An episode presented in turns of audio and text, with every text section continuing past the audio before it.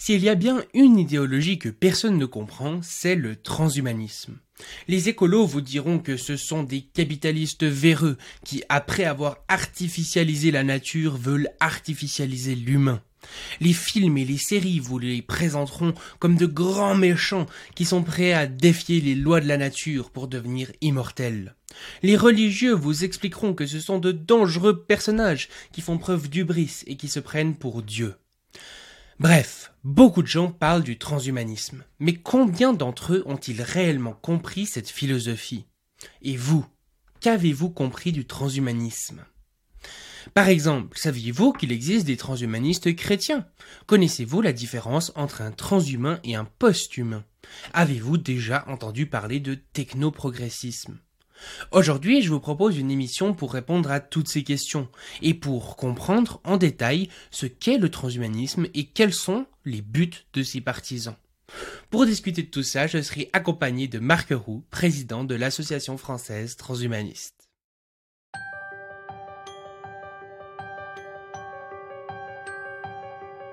Bienvenue sur le Futurologue Podcast, le podcast pour comprendre les enjeux de demain.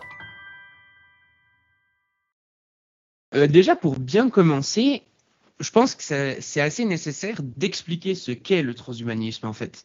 Du coup, ben, qu'est-ce que le transhumanisme? Alors, il y a euh, pas mal de définitions euh, différentes qui sont proposées du transhumanisme, même si c'est un terme qui a été inventé il y a bientôt un siècle, il continue à être largement débattu. Il est rentré tout récemment dans le dictionnaire français, je crois qu'il y, y, a deux ans, quelque chose comme ça. et quoi qu'il en soit, de ces définitions, euh, elles sont encore euh, euh, discutées. On peut prendre celle de Wikipédia, hein, elle fait à peu près l'affaire, bien que bon, elle, me gêne un petit peu, par exemple, quand elle reprend l'idée de vouloir abolir la mort sans plus de précision, on va y, revenir. Mais bon, dans la mesure où elle parle d'amélioration de, la condition biologique de l'humain par la technique, donc là, sur ces aspects-là, j'en suis d'accord. simplement, je vais rajouter donc peut-être deux, trois points ou insister sur certaines des définitions particulières. Euh, pour moi, l'un des aspects les plus importants euh, du, transhumanisme, et pour bien le, distinguer par rapport à d'autres mouvements euh, de pensée qui ont pu le, précéder dans l'histoire, pour le distinguer de la médecine, tout simplement, j'insiste sur l'aspect prise de conscience. C'est-à-dire, je dis, d'une certaine manière, les humains ont toujours été transhumains, ils le sont quelque part par nature, parce que l'anthropo et plus exactement la paléoanthropologie, nous montre que l'humain s'est toujours transformé lui-même par ses propres techniques. Une bonne partie de l'hominisation est due à l'utilisation de ces techniques. Donc, on cite l'utilisation du feu, on cite l'utilisation des habits, on, on, on cite le, passage au néolithique et, le fait de s'être mis à consommer euh, notamment des laitages et des céréales, et puis de manière plus contemporaine aussi le vaccin par exemple ou la pilule contraceptive, euh, donc euh, toutes choses qui ont des effets à long terme sur notre biologie. Alors le vaccin ou la pilule contraceptive, on s'en rend pas encore compte. Mais par contre, l'usage du feu ou l'usage des habits, et même le passage euh, donc à l'alimentation euh, après le néolithique, eh bien là, on en a des traces euh, déjà très concrètes. Mais on dit, bon, évidemment que Homo erectus s'est pas mis à cuire ses aliments, par exemple, pour développer son cortex. il s'est pas mis, enfin, je sais pas, Homo sapiens s'est pas mis à porter des, des habits, des peaux d'ours pour euh, diminuer euh, son pelage. Ce n'était pas ça l'objectif, c'était juste de ne pas avoir froid. Euh, donc il n'y avait pas de prise de conscience de ce que certains philosophes ont appelé l'anthropotechnie, donc la, coévolution de l'humain avec ces techniques. Et ça n'est que de manière donc beaucoup plus récente que cette prise de conscience s'est faite.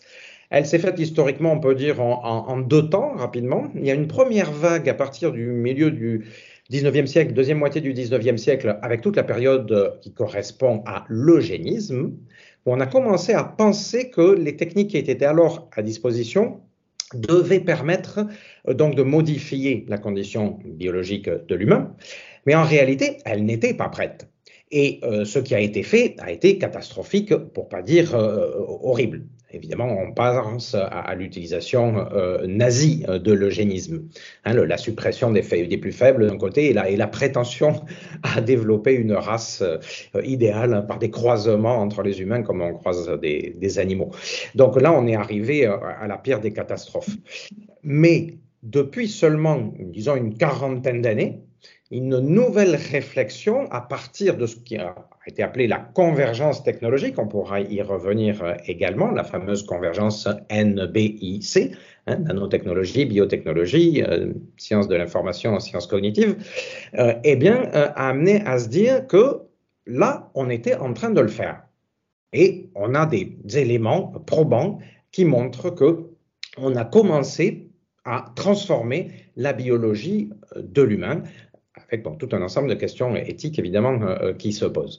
Mais euh, donc cette prise de conscience, elle est en train de prendre corps et il me semble qu'elle est en train de diffuser largement à travers la planète parce que cette question qui, bon, ben, il y a 40 ans, c'était seulement dans les couloirs de quelques universités californiennes et ses premiers promoteurs passaient pour des farfelus, eh bien maintenant on, voit se multiplier les, les débats, les conférences, les ouvrages, les livres, les, articles de revues, de journaux, euh, etc. Et on en parle, euh, on en parle au forum, euh, économique de Davos, on en parle à l'Assemblée nationale française, et on en parle sur tous les continents. Donc la prise de conscience elle a lieu. Et donc voilà, pour moi, ce qui fait la, la, particularité, ce qui justifie un néologisme et l'utilisation de ce néologisme, c'est notamment ça, c'est la prise de conscience que maintenant, c'est comme dans la série L'homme qui valait 3 milliards. Hein. Dans le générique, à un moment donné, la voix dit Messieurs, nous pouvons le faire. Ah, il y a cette prise de conscience qui, à mon avis, justifie le mouvement transhumaniste. Je pourrais euh, rajouter encore euh, d'autres éléments de définition, mais bon, je vais pointer très vite deux, choses, parce que justement, on m'a demandé tout récemment de faire une conférence sur l'histoire du transhumanisme, euh, et ça m'a amené à réfléchir qu'on peut, enfin, en fait, qu'on peut penser le mot transhumanisme encore de, manière différente. Donc j'ai dit, on peut le considérer comme euh, un synonyme d'anthropotechnie, c'est-à-dire que quelque chose qui a toujours existé, mais qu'on ne savait pas euh, nommer. On peut le considérer du point de vue de l'histoire de la pensée. Donc le fait que ça, revient au fait que les humains se posent cette question-là. Est-ce qu'on peut transformer notre condition biologique par des techniques? Eh bien, l'humain se pose ces questions-là, semble-t-il, depuis toujours. Euh, on cite, on rappelle que le plus ancien récit littéraire de l'histoire de l'humanité, c'est le mythe de Gilgamesh. Et qu'est-ce que c'est que qu'est-ce qu'on trouve dans le mythe de Gilgamesh? Euh, on, trouve l'histoire d'un héros euh, légendaire euh, qui recherche l'immortalité et qui finit par la trouver sous la forme de l'utilisation d'une plante, de la consommation d'une plante. Donc ce qu'il y a dans le mythe de Gilgamesh, c'est l'idée de la pharmacopée qui va donner l'accès à une durée de vie considérablement augmentée. Euh, donc, euh, euh, on voit à quel point est-ce que ça, travaille les humains depuis longtemps. Et puis, on peut parcourir comme ça l'histoire de, différents mythes, le mythe du golem jusqu'à Frankenstein, en passant par la fontaine de Jouvence, la pierre philosophale, etc. Donc, ce soit sur le, pour, comment dire, pour ce qui est d'atteindre une, une, durée de vie en bonne santé considérablement euh, euh augmentée, euh, donc fontaine de jouvence, pierre philosophale, ou que ce soit pour modifier d'autres caractéristiques de, de l'humain. Hein. Le, le, golem, Frankenstein, c'est pas seulement de la durée de vie dont il est question. Donc ça, c'est notre manière de considérer le transhumanisme en tant que mouvement de pensée.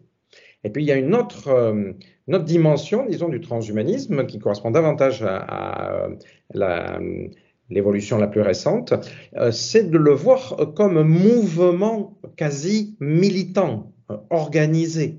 Et donc à ce moment-là, on se situe à partir de la fin des années 70, début des années 80, euh, euh, notamment avec euh, ce, qu'on a, ce qui s'est appelé le, mouvement extropien, ou plus précisément l'Extropy Institute, donc créé, fondé par Max Moore. et voilà, qui, a duré une, une dizaine, quinzaine d'années. Et puis derrière, la création à la fin des années 90 de la World Transhumanist Association.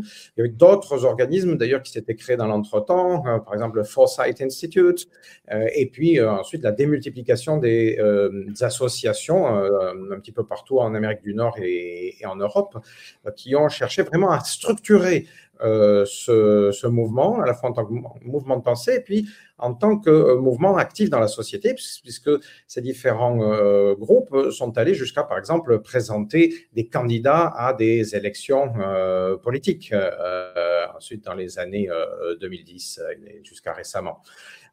donc voilà, ça c'est encore une autre dimension euh, du, transhumanisme, sa dimension militante. Et on pourrait aussi, euh, pour finir, euh, rajouter que pour certains, le transhumanisme, c'est d'abord ce qui se passe vraiment dans les labos, c'est-à-dire ce qui est mené. Alors on cite en général d'abord les grandes entreprises américaines, donc celles qui sont issues des, des géants de l'informatique, comme les, ce qu'en France on appelle les GAFAM, les Google, euh, euh, Facebook, etc., qui investissent maintenant dans, dans les biotechnologies.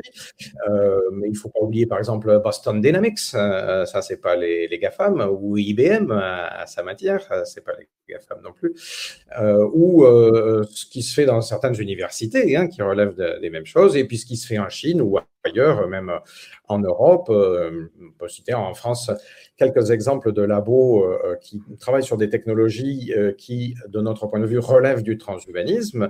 ça peut être, par exemple, Poietis, la start-up qui fait de l'impression de peau humaine en 3D à, Bordeaux, ou ça peut être ce qui se passe à, à Cleanatech avec le développement d'exosquelettes qui sont télécommandés directement par la pensée avec des implants neuronaux euh, profonds hein, par l'équipe du professeur euh, Benavid. Euh, mmh. donc voilà, pour certains, le transhumanisme, c'est ça, ça c'est le transhumanisme réel. Même si les gens qui le font ne s'appellent pas eux-mêmes transhumanistes, même si pour certains, ils se sont même pas encore rendus compte qu'ils font du transhumanisme, certains considèrent que le transhumanisme, concrètement, c'est ça. Donc c'est une autre manière de définir le transhumanisme. Ça en fait beaucoup. Mhm. Et du coup, par exemple, imaginons que tu es, euh, tu vois, un souper euh, mondain où tu discutes avec des gens et tout ça. Tu dis que tu es le président de l'association française transhumaniste et la personne ne sait pas du tout ce que c'est le transhumanisme. Et genre, en une phrase, tu dois euh, lui expliquer en gros ce que c'est le transhumanisme pour qu'elle ait une idée. Tu lui dirais quoi? Donc, la, phrase la plus simple hein, que moi je reprends, c'est celle que j'ai citée tout à l'heure. Hein. C'est donc amélioration de la condition biologique de l'humain par la technique. Mmh voilà, là, concis et les mots sont choisis. Donc, par exemple, amélioration, c'est pas augmentation.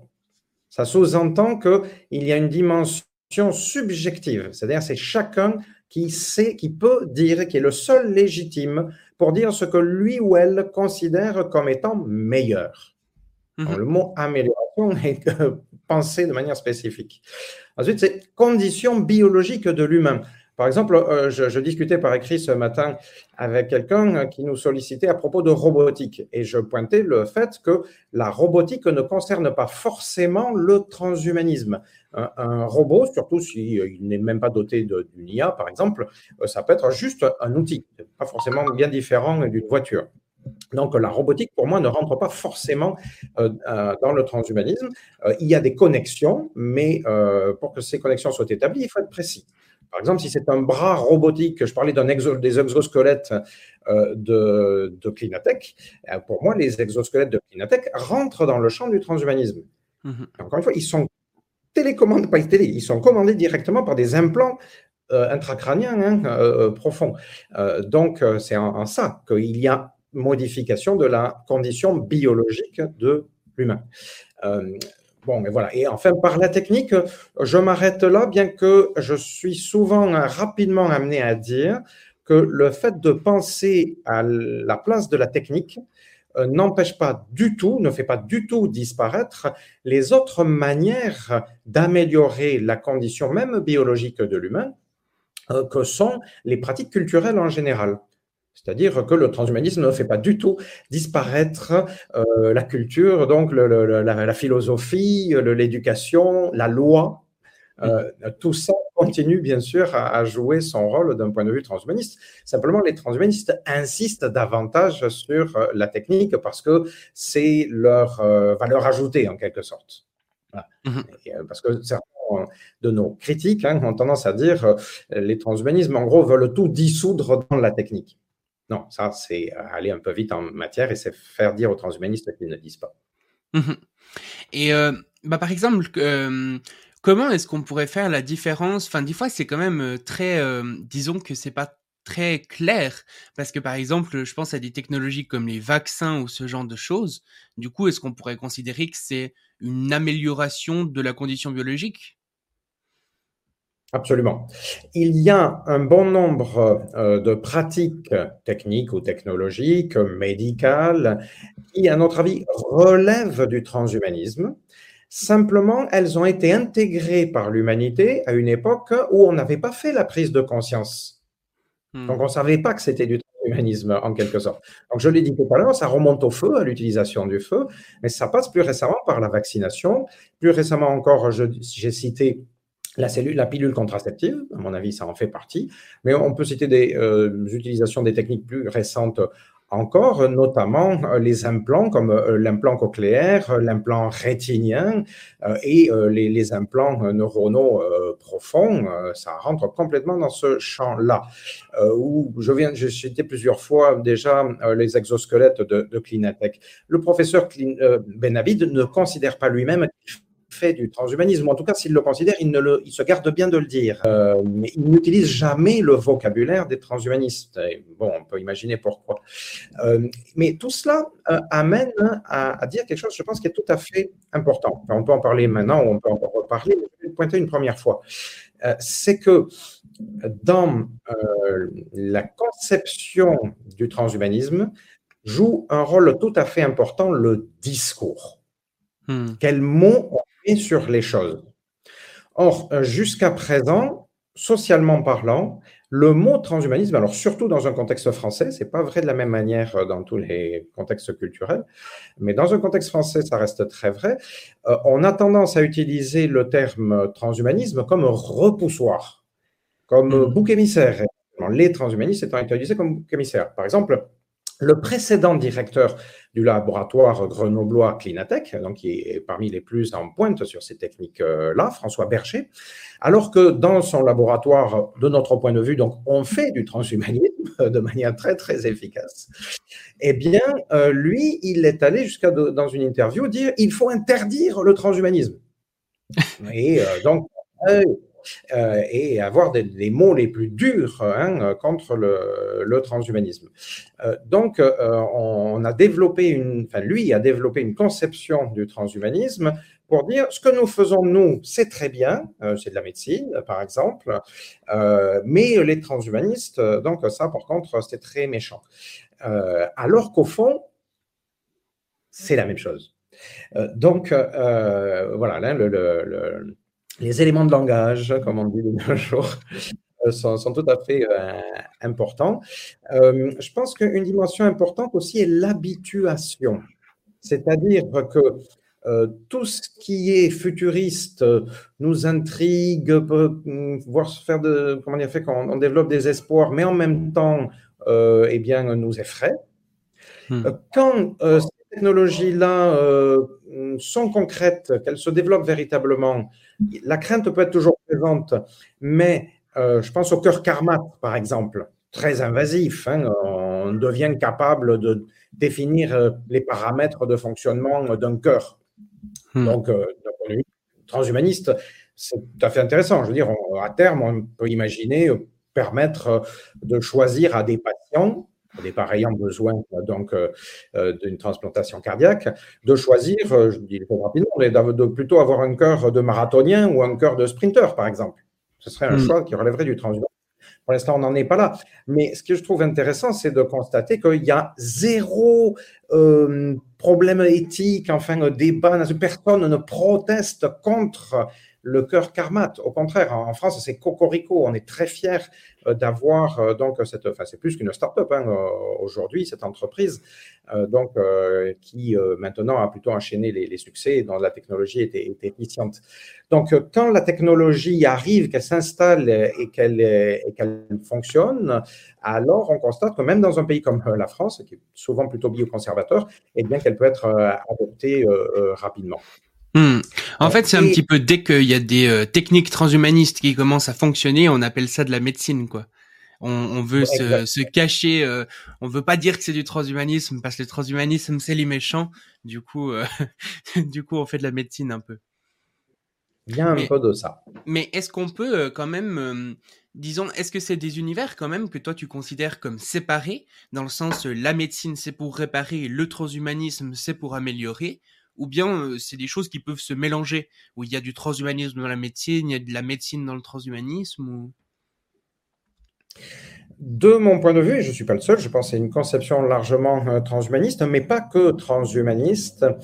Dans la réalité, il n'y a absolument aucune différence. Et une mmh. fois de plus, c'est essentiellement une question de discours que de vouloir, que de choisir ou que de s'imposer de manière involontaire une différence.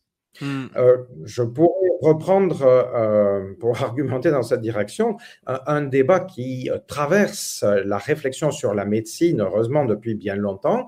Et en France, on est bien placé pour le savoir, puisque nous bénéficions, le monde entier en bénéficie, mais en France, nous avons notamment bénéficié des travaux de Georges Canguilhem, donc médecin et philosophe qui a beaucoup travaillé sur ces notions-là et qui est célèbre pour son ouvrage qui s'appelle Le normal et le pathologique et dans lequel il remet euh, en question la définition qui a émergé euh, tout au long du 19e et du début du 20e siècle euh, pour dire qu'est-ce que c'était que la médecine et qui a eu tendance à établir l'idée donc du corps normal par rapport auquel on peut dire qu'est-ce qu'est une maladie, qu'est-ce qu'il ne l'est pas. Et euh, donc, euh, quand Guillaume discute euh, ces notions-là, c'est tout à fait passionnant, il en arrive à une définition, enfin, je, la résume évidemment à, à grands traits, que je trouve tout à fait importante et, intéressante. Il en arrive à dire ce qui compte, ce n'est pas la préservation de quelque chose donc qui est standard du point de vue de la normalité, euh, ce qui euh, compte, c'est la conservation du fonctionnement physiologique, c'est-à-dire qu'il faut que l'organisme soit en mesure de continuer à s'adapter. Hmm. C'est ça qui est bien. Il ne dit pas exactement c'est normal ou c'est pas normal, qu'il il comprend et il, démontre que euh, normal, c'est une construction sociale, hein, de fixer une norme. La norme ne s'impose pas par la constatation euh, d'un état euh, biologique sur lequel on pourrait tous s'entendre de manière objective. Jamais. C'est toujours une construction sociale, la norme. Et donc, il dit ce qui compte, c'est pas ça. C'est la capacité de l'organisme euh, à continuer à, s'adapter à son contexte, à son environnement. Et parfois, pour qu'un organisme puisse continuer à s'adapter, il a besoin d'être complètement anormal. Où on constate qu'il y a plein d'exemples euh, de, personnes, hein, on peut le dire d'humains, euh, qui ont des, fonctionnements organiques qui paraissent complètement anormaux, et puis finalement ils fonctionnent. Alors il y a des exemples les, les, plus impressionnants, ça peut être, je sais pas moi, les hydrocéphales par exemple. Hein. il y a des personnes dont le, volume du cerveau, notamment du cortex, est réduit à presque rien parce qu'il y a une énorme poche d'eau qui s'est développée dans leur euh, cerveau. Et puis la, la malléabilité du cerveau est telle que des fois, on se rend compte à l'âge adulte euh, qu'ils ont une, hydrocéphalie de, ce genre-là, euh, et extérieurement, ils ont l'air d'être complètement normaux. ils hmm. sont normaux, ils ne sont pas normaux. Dit non, ils sont normaux, mais ils sont fonctionnels, physiologiquement euh, parlant, et donc du point de vue du vivant, c'est ça qui compte.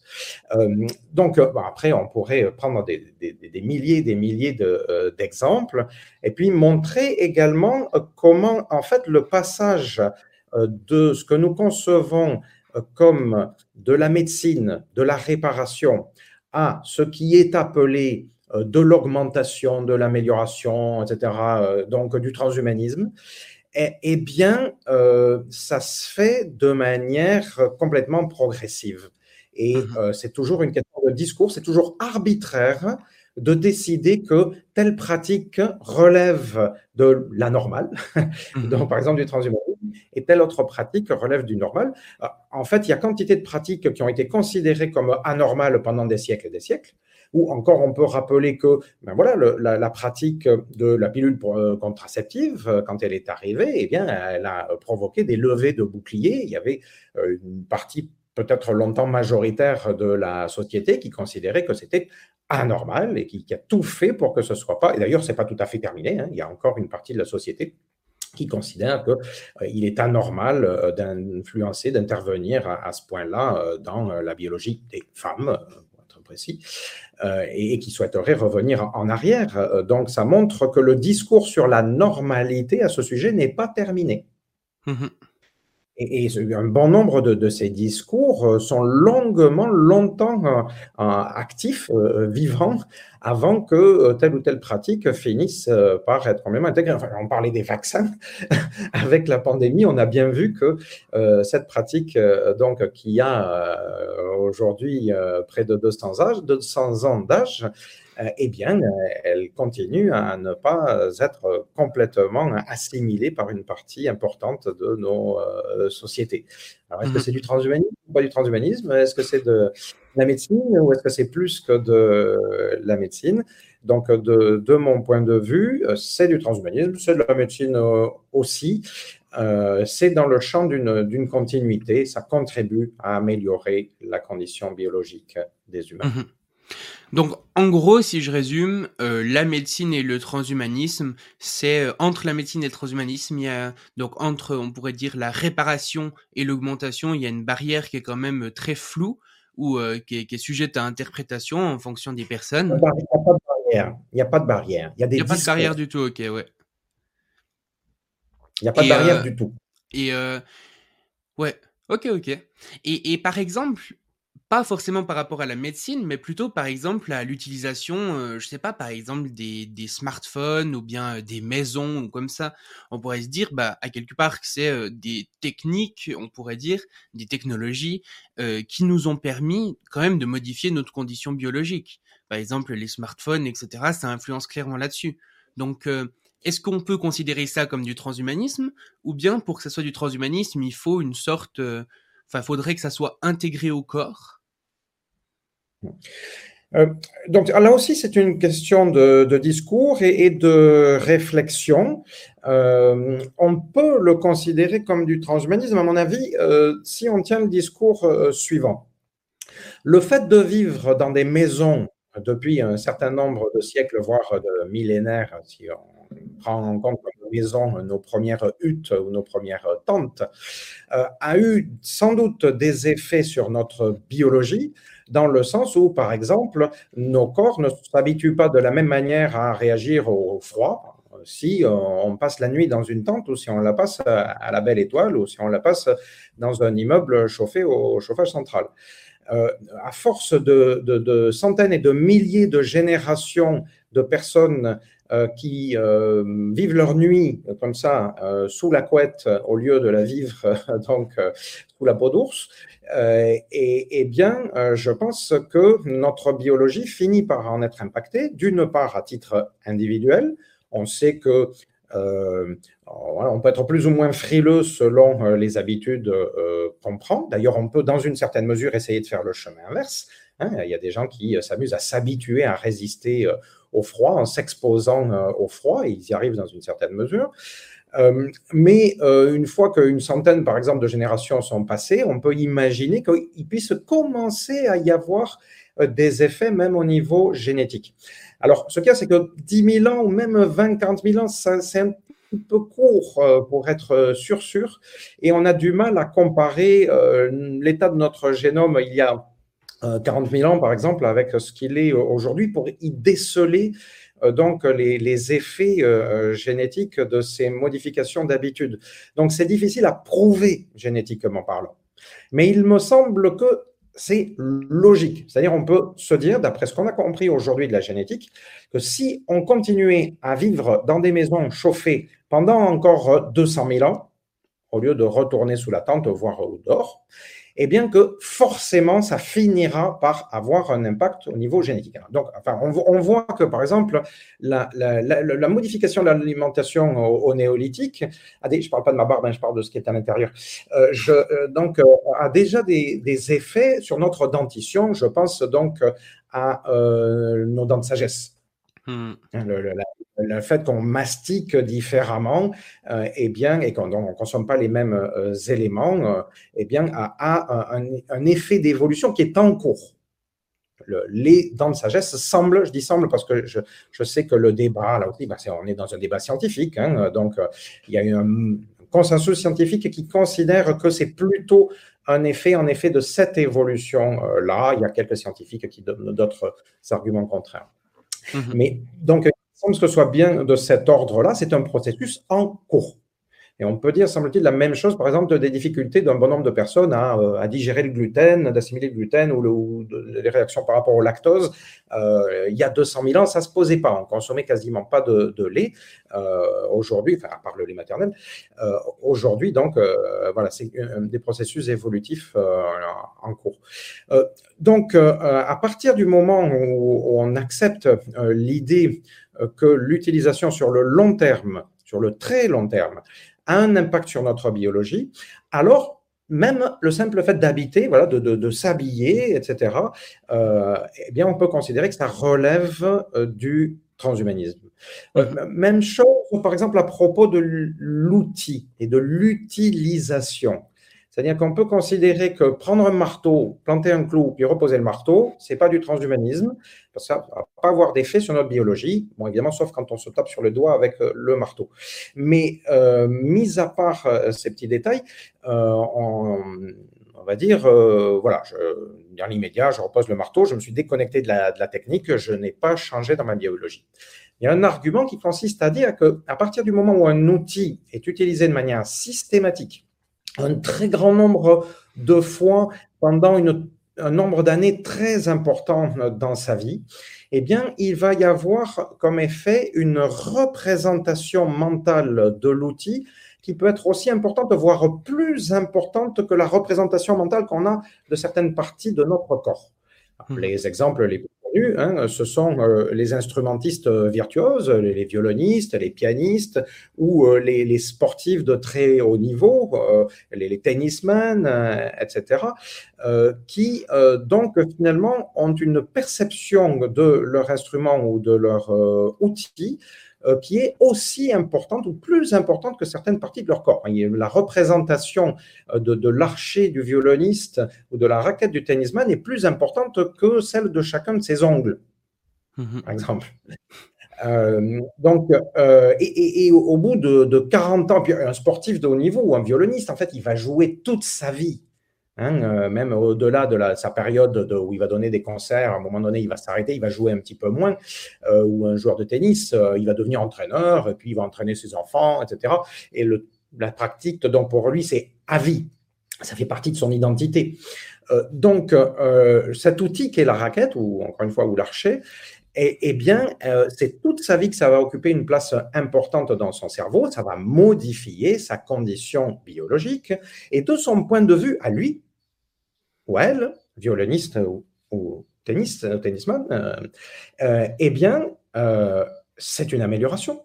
C'est-à-dire mmh. qu'il ou elle est capable de faire des choses avec son instrument que monsieur et madame tout le monde sont absolument incapables de faire, d'ailleurs que tous les autres admirent, et, qui, voilà, qui, remplit sa vie, enfin, qui, est une source d'épanouissement. Mmh. Donc, une véritable amélioration.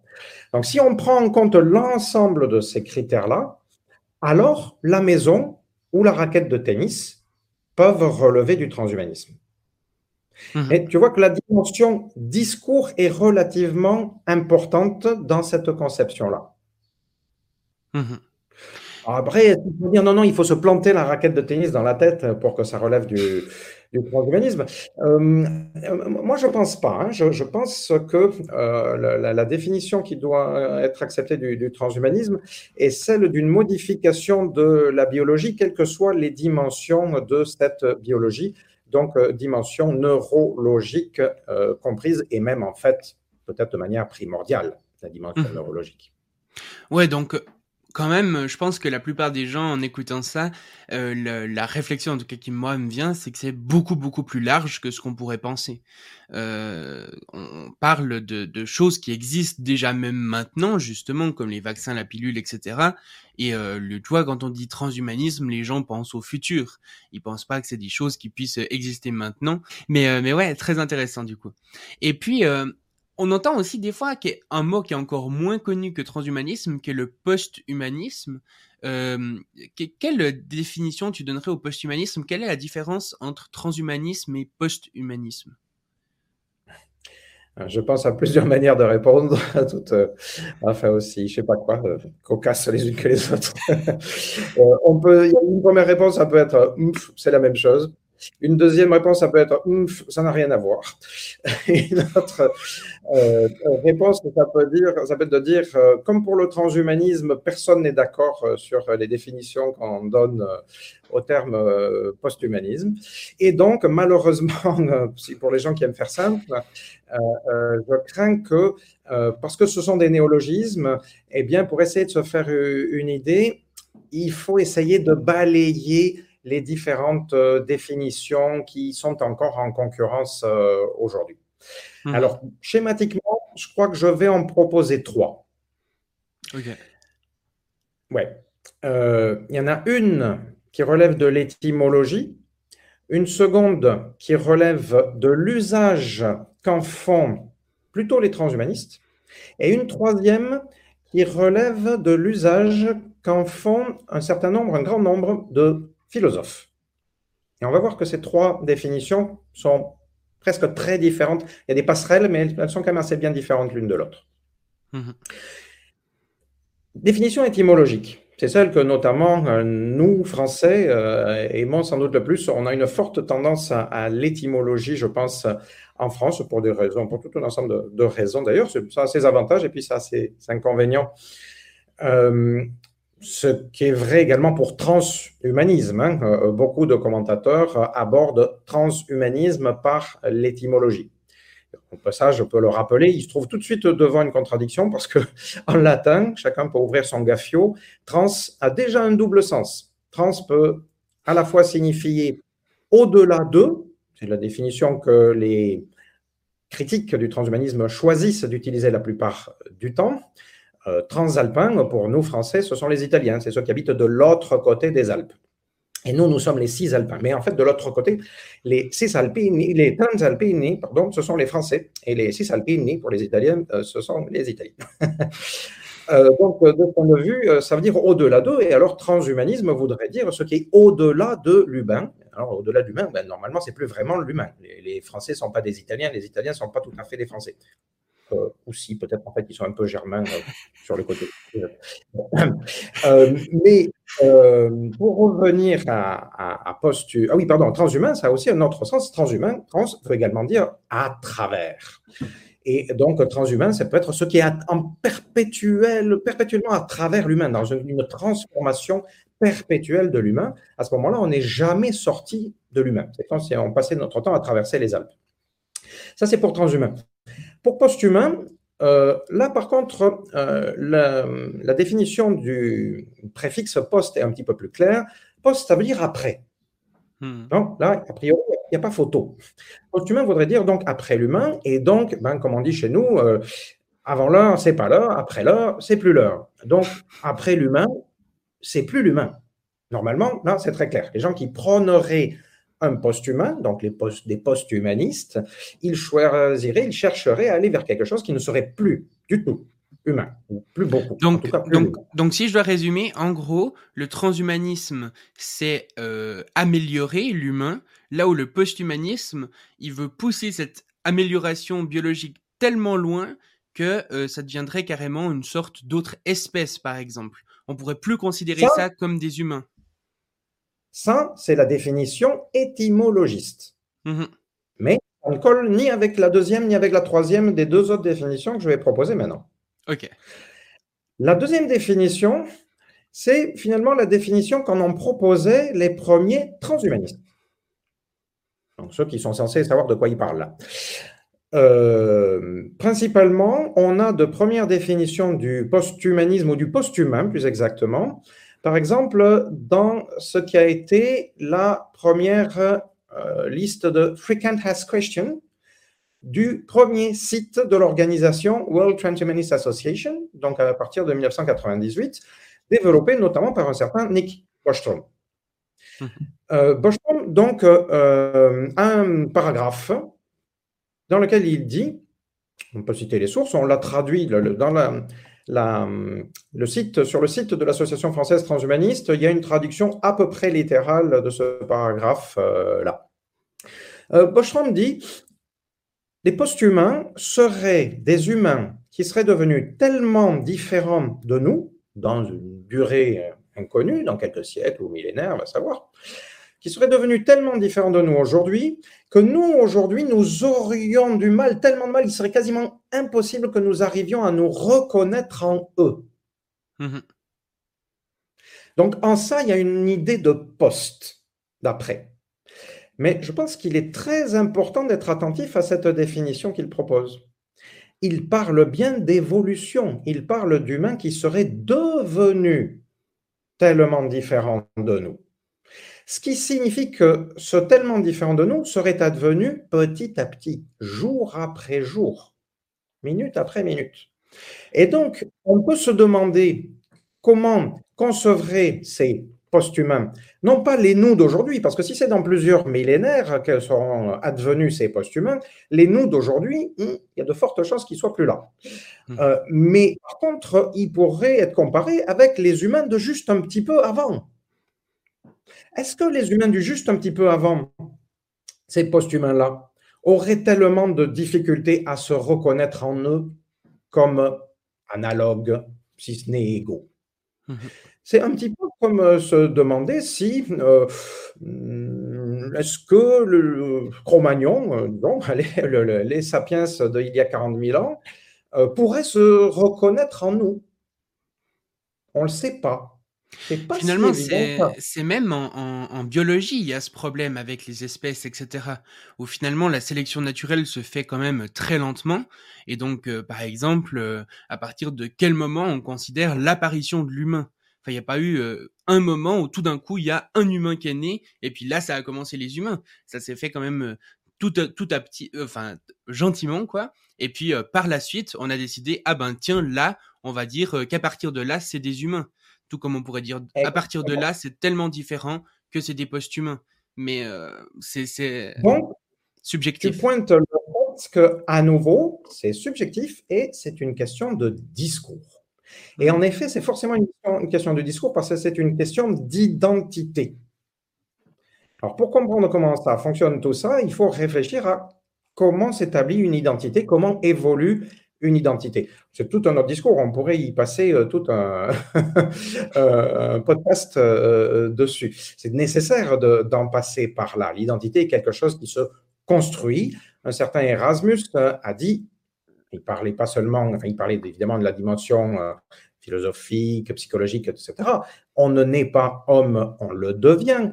Euh, mais il avait lu Pico de la Mirandole, hein, qui lui allait un petit peu plus loin euh, que ça. Donc, on peut penser que ce genre de réflexion existe depuis longtemps. On pourrait citer la fameuse parabole du bateau de Thésée, etc., pour hmm. parler de, de l'identité. L'identité est toujours une construction.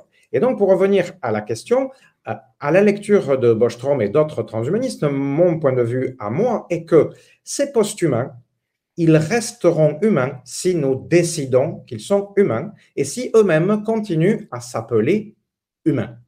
Mhm. Si à un moment donné ils décident qu'ils sont plus, ils sont plus humains, eh bien, euh, en quelque sorte, ils seront un peu comme nous par rapport aux australopithèques. Nous n'appelons pas les australopithèques humains. Pourtant, si on considère que la théorie de l'évolution est pertinente, eh bien, il n'y a aucune rupture radicale dans le passage entre l'Australopithèque et les premiers Homo. Mhm. On est dans une continuité. Il est même probable, il y a euh, plusieurs euh, euh, hypothèses de paléoanthropologie qui ont tendance à dire qu'il y a sans doute eu des allers-retours dans l'hominisation. Il y a des zones où certains individus avec certaines caractéristiques d'hominisation ont commencé à apparaître et puis ils ont pu disparaître parce qu'ils n'ont pas tenu le coup, mais il y en a d'autres qui sont apparus à d'autres endroits parce que les, aussi eh ben, les, critères environnementaux étaient à peu près euh, équivalents. Puis il y a eu des croisements, des allers-retours. Certains finalement ont continué à se croiser davantage avec d'autres d'anciens australopithèques, euh, d'autres davantage avec les nouveaux hominides qui étaient en train de se développer. Euh, tout ça est, complexe et puis c'est une soupe, quoi. Et ça n'est qu'à hmm. posteriori, hein, avec euh, donc des, centaines de milliers euh, d'années de, recul, que nous, dans une démarche très historienne, nous portons un discours sur notre passé et nous nommons, c'est-à-dire nous traçons des lignes hein, de discrimination pour arriver à concevoir le réel. Et on dit, ah, ben, à partir de là, c'est humain et avant, c'est pas humain. Mmh donc de la même manière, dans je ne sais combien de temps, peut-être euh, que donc nos successeurs, à moins que ce soit toujours euh, toi et moi, j'espère, pourquoi pas, on sera peut-être encore là, euh, eh bien, nous décidions que, oh ben non, ce, ce, vieux mot d'humain, là, on, va, on a envie d'une nouveauté, on va, on va s'appeler autrement, ou non, on va continuer à s'appeler de la même manière pour marquer, reconnaître notre filiation identitaire. Et puis, du coup, tu disais qu'il y avait une, encore une troisième définition. Ouais, vas-y. Troisième définition. Euh, un petit peu plus tard que la pensée euh, transhumaniste, je pense que c'est à peu près à partir des années 2000, je n'ai pas exactement les, références très très claires, euh, il y a un mouvement de réflexion philosophique qui s'est développé, qui a commencé à se développer, et qui s'est appelé lui-même un mouvement post-humaniste, mais avec un tiré post humanisme, post-humaniste. Ces gens-là réfléchissent à des questions qui sont proches à celles du transhumanisme, mais leur problématique d'ensemble n'est pas la même. D'abord, ce n'est pas des ingénieurs en train de fabriquer euh, des bras euh, myoélectriques euh, dans des laboratoires, ce n'est pas des militants du, du, transhumanisme, donc en organiser des colloques pour faire la promotion de, la pensée transhumaniste. Non, c'est un, euh, ce sont des cercles complètement académiques, hein, constitués essentiellement de, philosophes, euh, et qui considèrent le post-humanisme comme le mouvement philosophique qui arrive après l'humanisme. C'est tout. OK. Euh, on n'est pas particulièrement dans les aspects euh, technologiques, par exemple. Hein, euh, les, transhumanistes sont des, euh, des technophiles en général. Euh, il y a des philosophes euh, post-humanistes qui peuvent être des technophiles, mais c'est pas trop leur problème. Ils sont pas beaucoup de, militants transhumanistes sont tout le temps là en train de, guetter la, moindre nouveauté technologique et, se, partager donc les, infos sur voilà le dernier médicament susceptible ou substance susceptible de ralentir le vieillissement, que sais-je. Euh, non, les philosophes post-humanistes, ils ne sont pas du tout dans ce trip-là. Certains si, hein, certains sont les deux à la fois, euh, mais euh, beaucoup non. et leur réflexion, c'est de dire l'humanisme s'essouffle pour tout un ensemble de raisons. Par exemple, les techniques émergentes font que la dimension anthropocentrée de l'humanisme n'est plus tenable. Euh, et euh, donc, euh, il faut réfléchir à autre chose. Par exemple, du point de vue du sens, le sens de l'existence, la, place de l'humain dans l'univers, etc. Tout ça doit être rediscuté à nouveau frais. Mais encore une fois, ce sont des approches philosophiques. Mmh donc, il y a quantité hein, de, croisements entre le, mouvement philosophique post-humaniste et le transhumanisme, mais ce n'est pas la même chose. Mhm. Beaucoup de philosophes post-humanistes ne sont pas des militants transhumanistes. Hmm. Ok. Quelques-uns. Hein, vous prenez le, philosophe euh, allemand euh, euh, Stefan Zornier, est à la fois l'un des plus actifs dans ce, ce, cercle donc, des philosophes post-humanistes, et à la fois il est clairement un transhumaniste. Mais vous prenez l'américaine Catherine Hale, par exemple, elle ne s'intéresse pas trop au mouvement transhumaniste. Par contre, elle a des, pensée parfois, waouh, sidérante, en se disant, mais elle est encore plus transhumaniste que tous les autres. Euh, c'est pas son problème. Ok.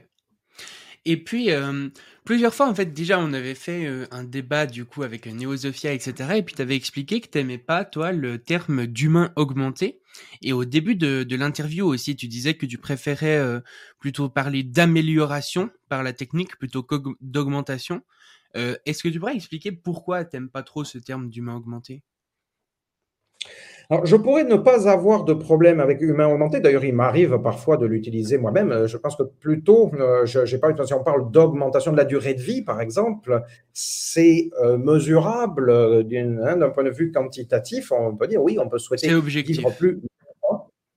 Voilà, donc euh, là, pourquoi pas parler d'augmentation Même on peut difficilement faire autrement que de parler d'une augmentation.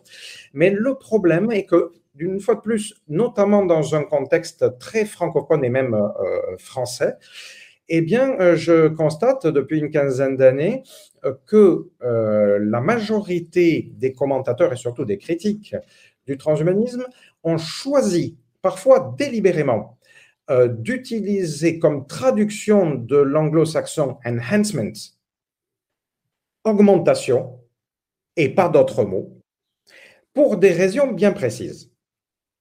Parce que enhancement, si on demande, on cherche dans le dictionnaire ou on demande à un traducteur automatique, donc ça peut se traduire par augmentation, mais donc ça peut se traduire par amélioration, ça peut se traduire par euh, élévation, ça peut se traduire par rehaussement. Euh, propose valorisation, valorisation humaine pour human enhancement. Intéressant. Donc, mhm. pourquoi s'arrêter sur augmentation humaine? Euh, Quand on, si on cherche, on fait une recherche euh, sur euh, Internet, on a vite fait de vérifier qu'en français, je précise bien en français, eh bien, c'est quelque chose comme 90 à 95% des occurrences hein, qui vont renvoyer à augmentation humaine. Quand on parle de transhumanisme, c'est la, transcription qui est, enfin, en équivalent, on propose augmentation humaine et pas, autre chose. Euh, je, me permettrai de dire que le travail depuis une quinzaine d'années de l'Association française transhumaniste a un peu amélioré les choses à ce sujet-là. C'est-à-dire qu'il y a des gens qui ont commencé à réfléchir. Parce qu'il euh, y, a, y, a, deux, trois choses, euh, historiquement presque. Hein. D'une part, il y a des gens qui ont pris enhancement et qui ont traduit par augmentation parce que pourquoi pas, c'était une des traductions possibles, donc pourquoi pas. Il y en a qui ont délibérément choisi pour augmentation pour des raisons que je vais dire. Mais je pense aussi qu'il y a une grande majorité ensuite de personnes qui ont choisi augmentation tout simplement parce qu'ils ont copié sur les choix qu'avaient fait les précédents. Mmh. C'est-à-dire que de nos jours, la plupart du temps, utiliser augmentation ne paraît pas euh, péjoratif euh, pour les personnes qui l'utilisent. Ils croient qu'ils font une traduction neutre Simplement, ils ne se rendent pas compte de ce qu'est porteur leur choix. Alors, je viens maintenant à justement ce dont je considère que c'est, que c'est porteur. Ben, c'est simple, hein, euh, augmenter, c'est euh, forcément, euh, c'est ce que dit le mot, hein, rajouter du, du, plus, donc du, renvoyer du quantitatif, en opposition à améliorer, qui lui renvoie plutôt à du qualitatif.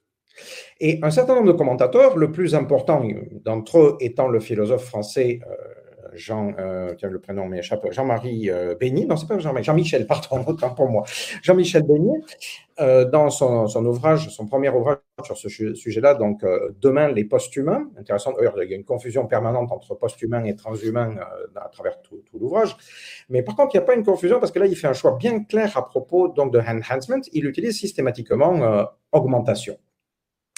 Et il pointe à travers cela que les transhumanistes n'auraient de préoccupation que quantitative, qu'ils s'intéresseraient à de l'avoir, à du toujours euh, plus, euh, à du, voilà, du, mesurable.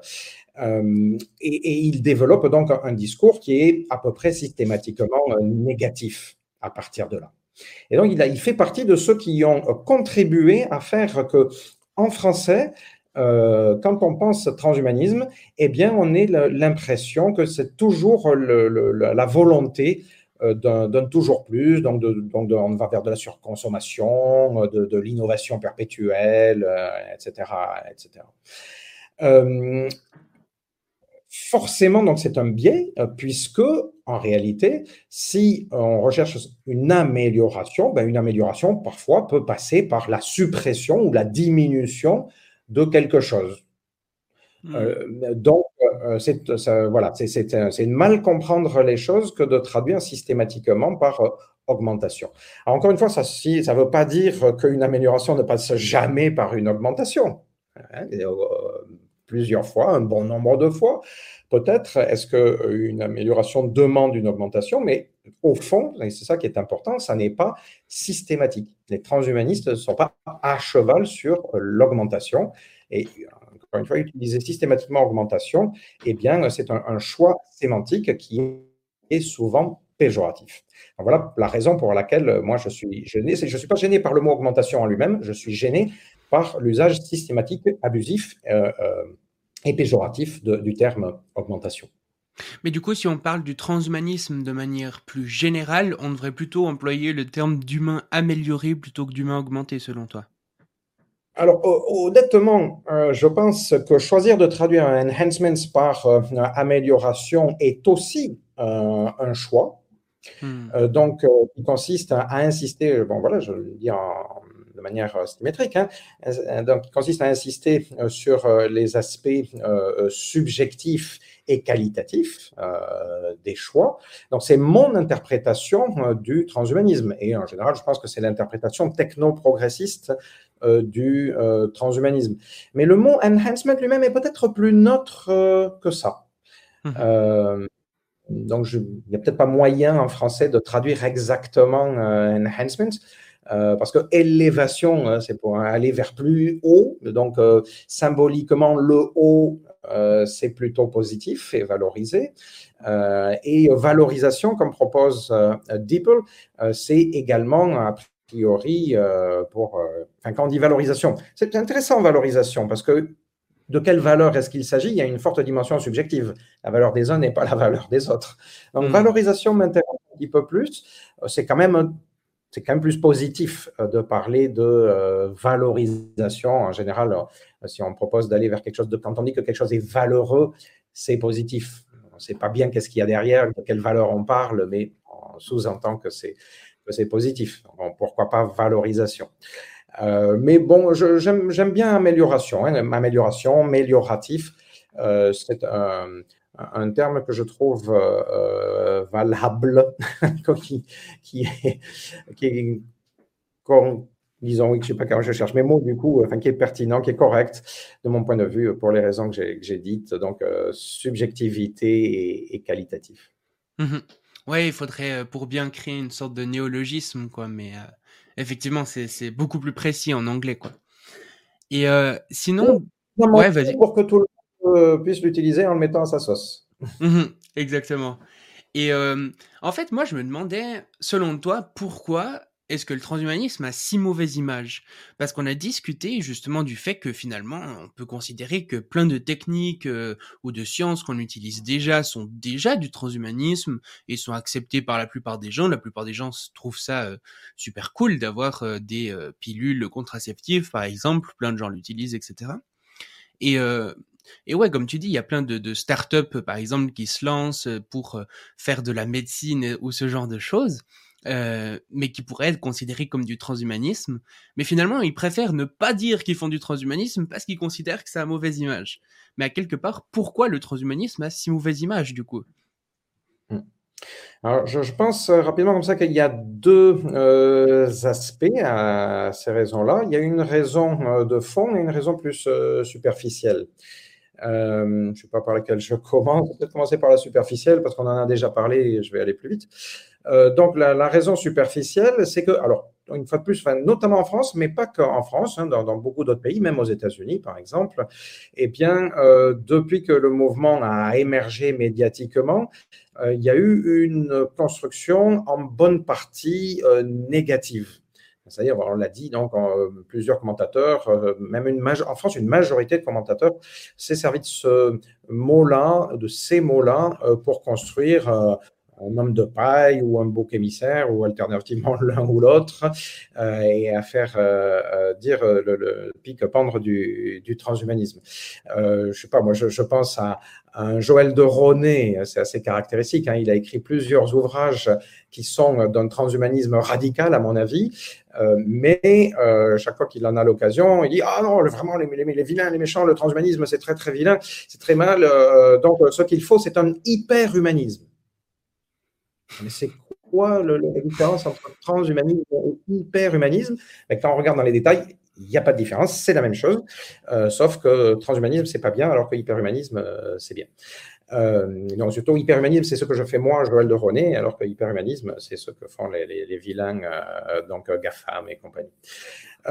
donc, donc, voilà, il y a une, question de construction médiatique, hein, de, d'utilisation du, du mot, mais alors, en deçà de ça, la question qui se pose, c'est pourquoi Parce que dans toutes ces sociétés, petite parenthèse, on regarde que ce n'est pas n'importe quelle société, on parle d'Amérique du Nord et d'Europe, on va pouvoir élargir la réflexion à ce sujet. Donc, dans ces sociétés-là, eh bien, euh, les propositions qui sont portées par le transhumanisme ou tout simplement celles qui sont portées par euh, euh, toutes ces nouvelles technologies, ce qu'on appelait donc la convergence technologique, elles posent un certain nombre de problèmes. Et donc, il faut arriver à euh, répondre à euh, ces problèmes. Et pourquoi est-ce qu'elle pose un certain nombre de problèmes? Et c'est ça, c'est le, cœur, je pense, de la question. Et c'est la deuxième raison, et la raison de fond pour laquelle euh, je, je réponds à, ta question pour expliquer, pour essayer d'expliquer pourquoi est-ce que le transhumanisme continue à avoir aussi mauvaise presse. Je pense que la raison de fond, c'est que cette convergence technologique, elle met en question des éléments qui touchent au cœur, on y revient, de notre identité. Cette convergence technologique, elle nous ébranle profondément. Profondément. Elle nous touche de manière tellement directe et tellement profonde que, euh, en réaction à un bon nombre de, questions, des sujets dont il est question à propos de transhumanisme, les gens réagissent de manière spontanée, de manière, euh, euh, comment on dit, viscérale. Hmm alors c'est souvent, soit par la peur, soit par l'opposition très marquée, parfois violente au moins euh, verbalement, et tout de suite, quoi, vraiment sans avoir eu besoin de réflexion euh, philosophique euh, bien approfondie. Hein, on, le voit dans les commentaires des articles, par exemple, dans la presse en ligne, qui euh, expose le, développement de ces technologies, euh, bien souvent, on peut lire euh, en quelques mots à peine. non, où est-ce qu'il c'est une libris, voilà ce dont tu as parlé hein, en, introduction. ces gens jouent à Dieu, enfin, c'est inhumain. toute cette sorte de, choses, toute cette sorte de, réactions je pense qu'il est tout à fait important euh, de, réfléchir, en effet, hein, à, ce que ça signifie pour les personnes, de, ne pas du tout dénier euh, cette dimension euh, subjective profonde. C'est normal. Le transhumanisme met en cause des choses très intimes, ça met en, cause des choses qui relèvent, je me répète sans doute, de, notre identité profonde, donc à quoi nous sommes très, très sensibles. Et donc le transhumanisme se retrouve face à une difficulté immense parce que malgré tout, malgré cette, cette, sensibilité, eh bien, il nous paraît essentiel de poser ces questions. Ces questions sont en train de se poser. On ne peut pas, on ne doit pas les éviter. Il faut arriver malgré tout, alors que les sujets sont complexes, il faut arriver à les, exposer, les décortiquer et à les rendre euh, compréhensibles, arriver à faire en sorte que les personnes puissent réfléchir de manière apaisée à leur sujet. C'est mmh très difficile. Euh, peut-être qu'il faut quand même que je, pointe quelques exemples pour essayer de mieux faire comprendre pourquoi est-ce que c'est aussi sensible. Bon, euh, quand on parle déjà de transformer sa biologie, transformer son bras, par exemple, euh, parce qu'on a eu un accident, accepter une amputation psychologiquement, c'est forcément terrible. J'ai jamais eu à subir ça, mais je peux, je pense, imaginer, je, ressens déjà en moi-même, rien que le fait de, réfléchir à ça, j'ai un frisson. Je, ne voudrais hein, pour rien au monde être obligé de subir euh, ce qui est forcément considéré comme un drame, une partie physique de soi-même. Biologiquement parlant, on sait que ça se traduit par exemple par le euh, phénomène du membre fantôme, c'est-à-dire que la représentation euh, neuronale qu'on a dans notre membre ne disparaît pas du jour au lendemain. Et pendant des années et des années, on se retrouve dans une contradiction entre la représentation de notre membre qui est toujours présente et l'absence physique euh, de ce membre. On va souhaiter ça à personne. Euh, et, donc, ça paraît euh, violent. Et en même temps, eh on est amené à se dire, dans ce genre de situation, déjà, il est positif de permettre aujourd'hui qu'une prothèse soit proposée à la personne. Et la prothèse nouvelle, donc euh, au départ extérieure, externe à la personne, petit à petit, elle va pouvoir être intégrée. On fabrique aujourd'hui donc des prothèses qui peuvent être reliées au système nerveux central de manière donc très euh, directe. Et puis, une prothèse, eh bien, en effet, c'est un artefact et donc on peut donner à la prothèse des capacités qui ne sont pas celles, par exemple, du membre naturel il peut être intéressant, il peut être positif, ça peut être vécu comme une amélioration, le fait de donner à sa prothèse des possibilités qui ne sont pas les possibilités naturelles. Je donne souvent comme exemple le poignet de la prothèse euh, donc euh, euh, robotisée qui peut tourner à l'infini sur elle-même. Hein, le poignet naturel ne tourne qu'à peu près à 180 degrés sur lui-même, la prothèse, elle peut tourner de manière infinie. Certaines personnes équipées trouvent que ça peut être utile de pouvoir tourner, de faire retourner sa main. Ça permet des mouvements auxquels nous, enfin les valides, ne pensent pas. Et il n'y a pas de raison de s'interdire ce genre de choses. Ah oui, mais ça va transformer quelque chose au niveau du cerveau. La représentation neuronale que la personne va se faire de sa prothèse qui tourne de manière indéfinie va pas être la même que la représentation du bras qu'il l'avait. Donc on est en train de basculer progressivement dans, dans quelque chose. C'est très intime, mais ça doit être envisageable, ça doit être rendu possible dans la mesure où ça gêne personne et c'est vécu comme une amélioration par la personne qui l'apporte. Alors ça, c'est juste pour des prothèses encore de membres. La majorité des gens qui sont interrogés sur ces questions, même en France, répondent de manière très positive. Il y a eu des enquêtes euh, sociologiques euh, sur ces questions et les réponses sont favorables à près de 80%. Par contre, si on pose le même type de questions pour ce qui concerne la perspective d'un plan neuronaux susceptible non seulement d'améliorer ou de soigner les symptômes de la maladie de Parkinson euh, ou l'épilepsie, mais d'améliorer des capacités de mémoire, par exemple, des capacités d'intelligence diverses. Là, les réponses sont négatives dans les proportions strictement inverses. 80 à 90% des enquêtes que j'ai lues à ces sujets euh, voient les personnes répondre de manière très négative. Pourquoi? Je pense qu'on peut répondre, on peut comprendre assez facilement parce que le ressenti est que ce dont il est question, c'est de l'identité psychologique profonde. Les gens perçoivent, même s'ils n'ont pas très, vraiment réfléchi, même s'ils se trompent sur ce qu'on est capable de faire, etc., ils ont l'impression qu'on va toucher à leur identité. Et donc là, il y a plus qu'un refus. Hein, il y a, l'idée de vraiment de repousser. Euh, il y a un mur qui, qui s'abat. C'est non. C'est même pas la peine de discuter pour la, hmm. grande, la grande majorité. Donc, euh, pour ouvrir ce type de porte, il va falloir, il faut y aller de manière très, très, très progressive. Ça, prendra forcément très longtemps, pas seulement parce que les technologies sont pas du tout existantes ou au point en tout cas euh, aujourd'hui, mais parce que la, barrière euh, mentale est très très épaisse. et c'est plutôt une bonne chose, j'ai envie de dire, parce qu'en effet, à partir du moment où euh, ce genre de technologie commenceront à être euh, au point, eh bien, il faudra, il faut déjà penser aux utilisations négatives euh, qui vont pouvoir être faites. Et, et, donc, on a raison de craindre le contrôle de la pensée, la décérébration. Enfin, on peut imaginer toutes sortes de choses. en plus de ça, on doit se faire d'autant plus de soucis quand on sait que parmi les gens qui investissent le plus dans ces technologies, on trouve les militaires et les publicistes. C'est pas rassurant ni dans une direction ni dans une autre. Euh, il n'empêche que, de notre point de vue, il va falloir y aller pour tout un ensemble de bonnes raisons. Mais pour revenir à la question, je pense que ça suffit à expliquer que le transhumanisme est plutôt mauvaise presse. Mmh. Je vais rajouter encore un autre élément, parce que là j'ai parlé d'un exemple assez précis qui est euh, donc euh, la dimension psychologique des améliorations potentielles. Mais la pensée transhumaniste, elle rejoint, dans ça d'ailleurs en partie, la philosophie post-humaniste dont on a parlé euh, tout à l'heure. Avec elle, elle remet en question tout un ensemble de limites que notamment la tradition occidentale a tracées depuis de nombreux siècles.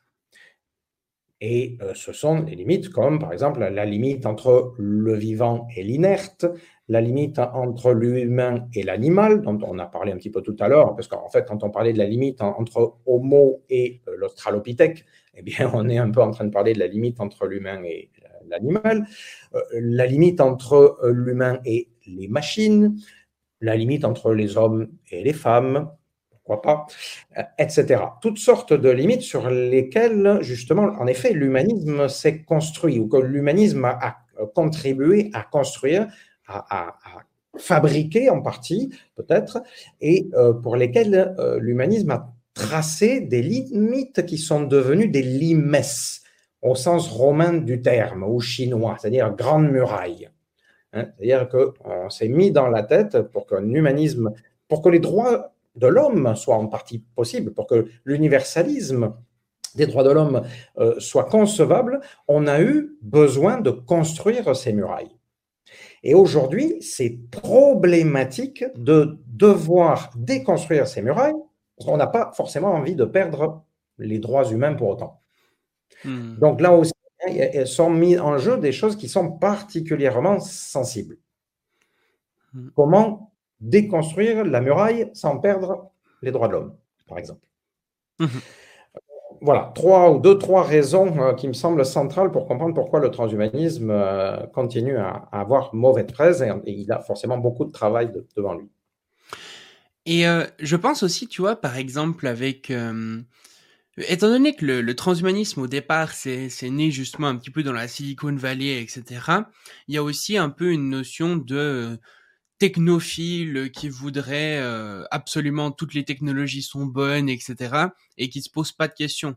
Et c'est là aussi où je pense que euh, le technoprogressisme euh, vient apporter quelque chose parce qu'il permet de rendre peut-être la philosophie du transhumanisme plus morale d'un point de vue français ou francophone, avec des régulations peut-être plus grandes, et puis un questionnement moral sur ces questions qui est aussi plus grand. Je sais pas ce que tu en penses. Alors, je, suis d'accord et je suis pas d'accord. principe. Euh, oui, d'abord, je suis d'accord pour dire que euh, le mouvement transhumaniste dans sa version contemporaine a commencé à se structurer dans la Californie, donc la fin des années 70, début des années 80. Mais comme on, l'a dit précédemment, on n'a pas tout dit, mais la pensée transhumaniste, elle, elle est plus ancienne que, que ça. Et d'ailleurs, elle a peut-être été bien davantage européenne avant de, devenir euh, américaine, par exemple. Euh, hmm. le, mot humanisme, autant qu'on sache, d'après les derniers travaux d'historiens, euh, eh bien, il serait apparu à la fin des années 30 dans un cercle de personnes se retrouvant notamment à Paris, autour par exemple de la personne d'un certain Jean Coutreau, ingénieur de son époque, familier de la famille Huxley, donc un ami de Julian, Huxley et de Aldous Huxley, deux célèbres euh, frères. Euh, le premier, euh, étant ensuite celui qui a popularisé, qui a commencé à populariser le terme transhumanisme à partir des années 50. Donc, on voit qu'on est complètement en Europe à ce moment-là. On peut rajouter d'autres noms autour de ces personnes.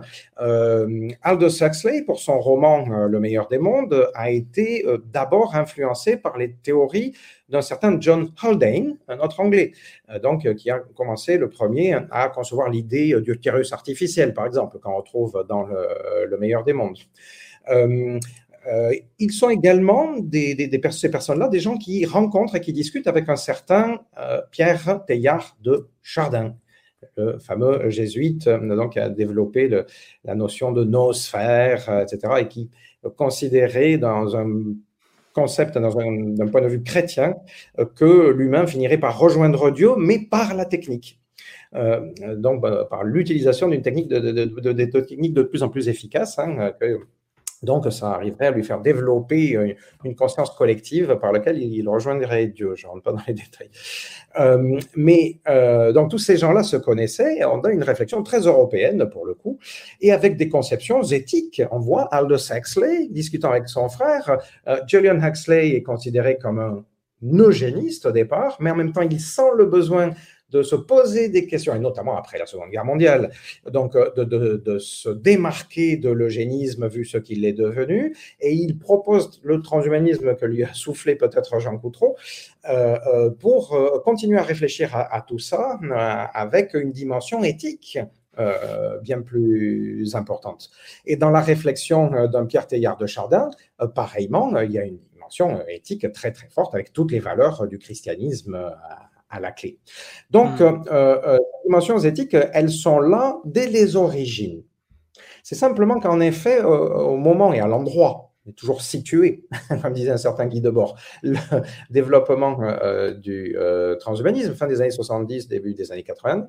Là, on est dans un contexte qu'on peut appeler libéral, libertaire, libertarian, disent les Américains.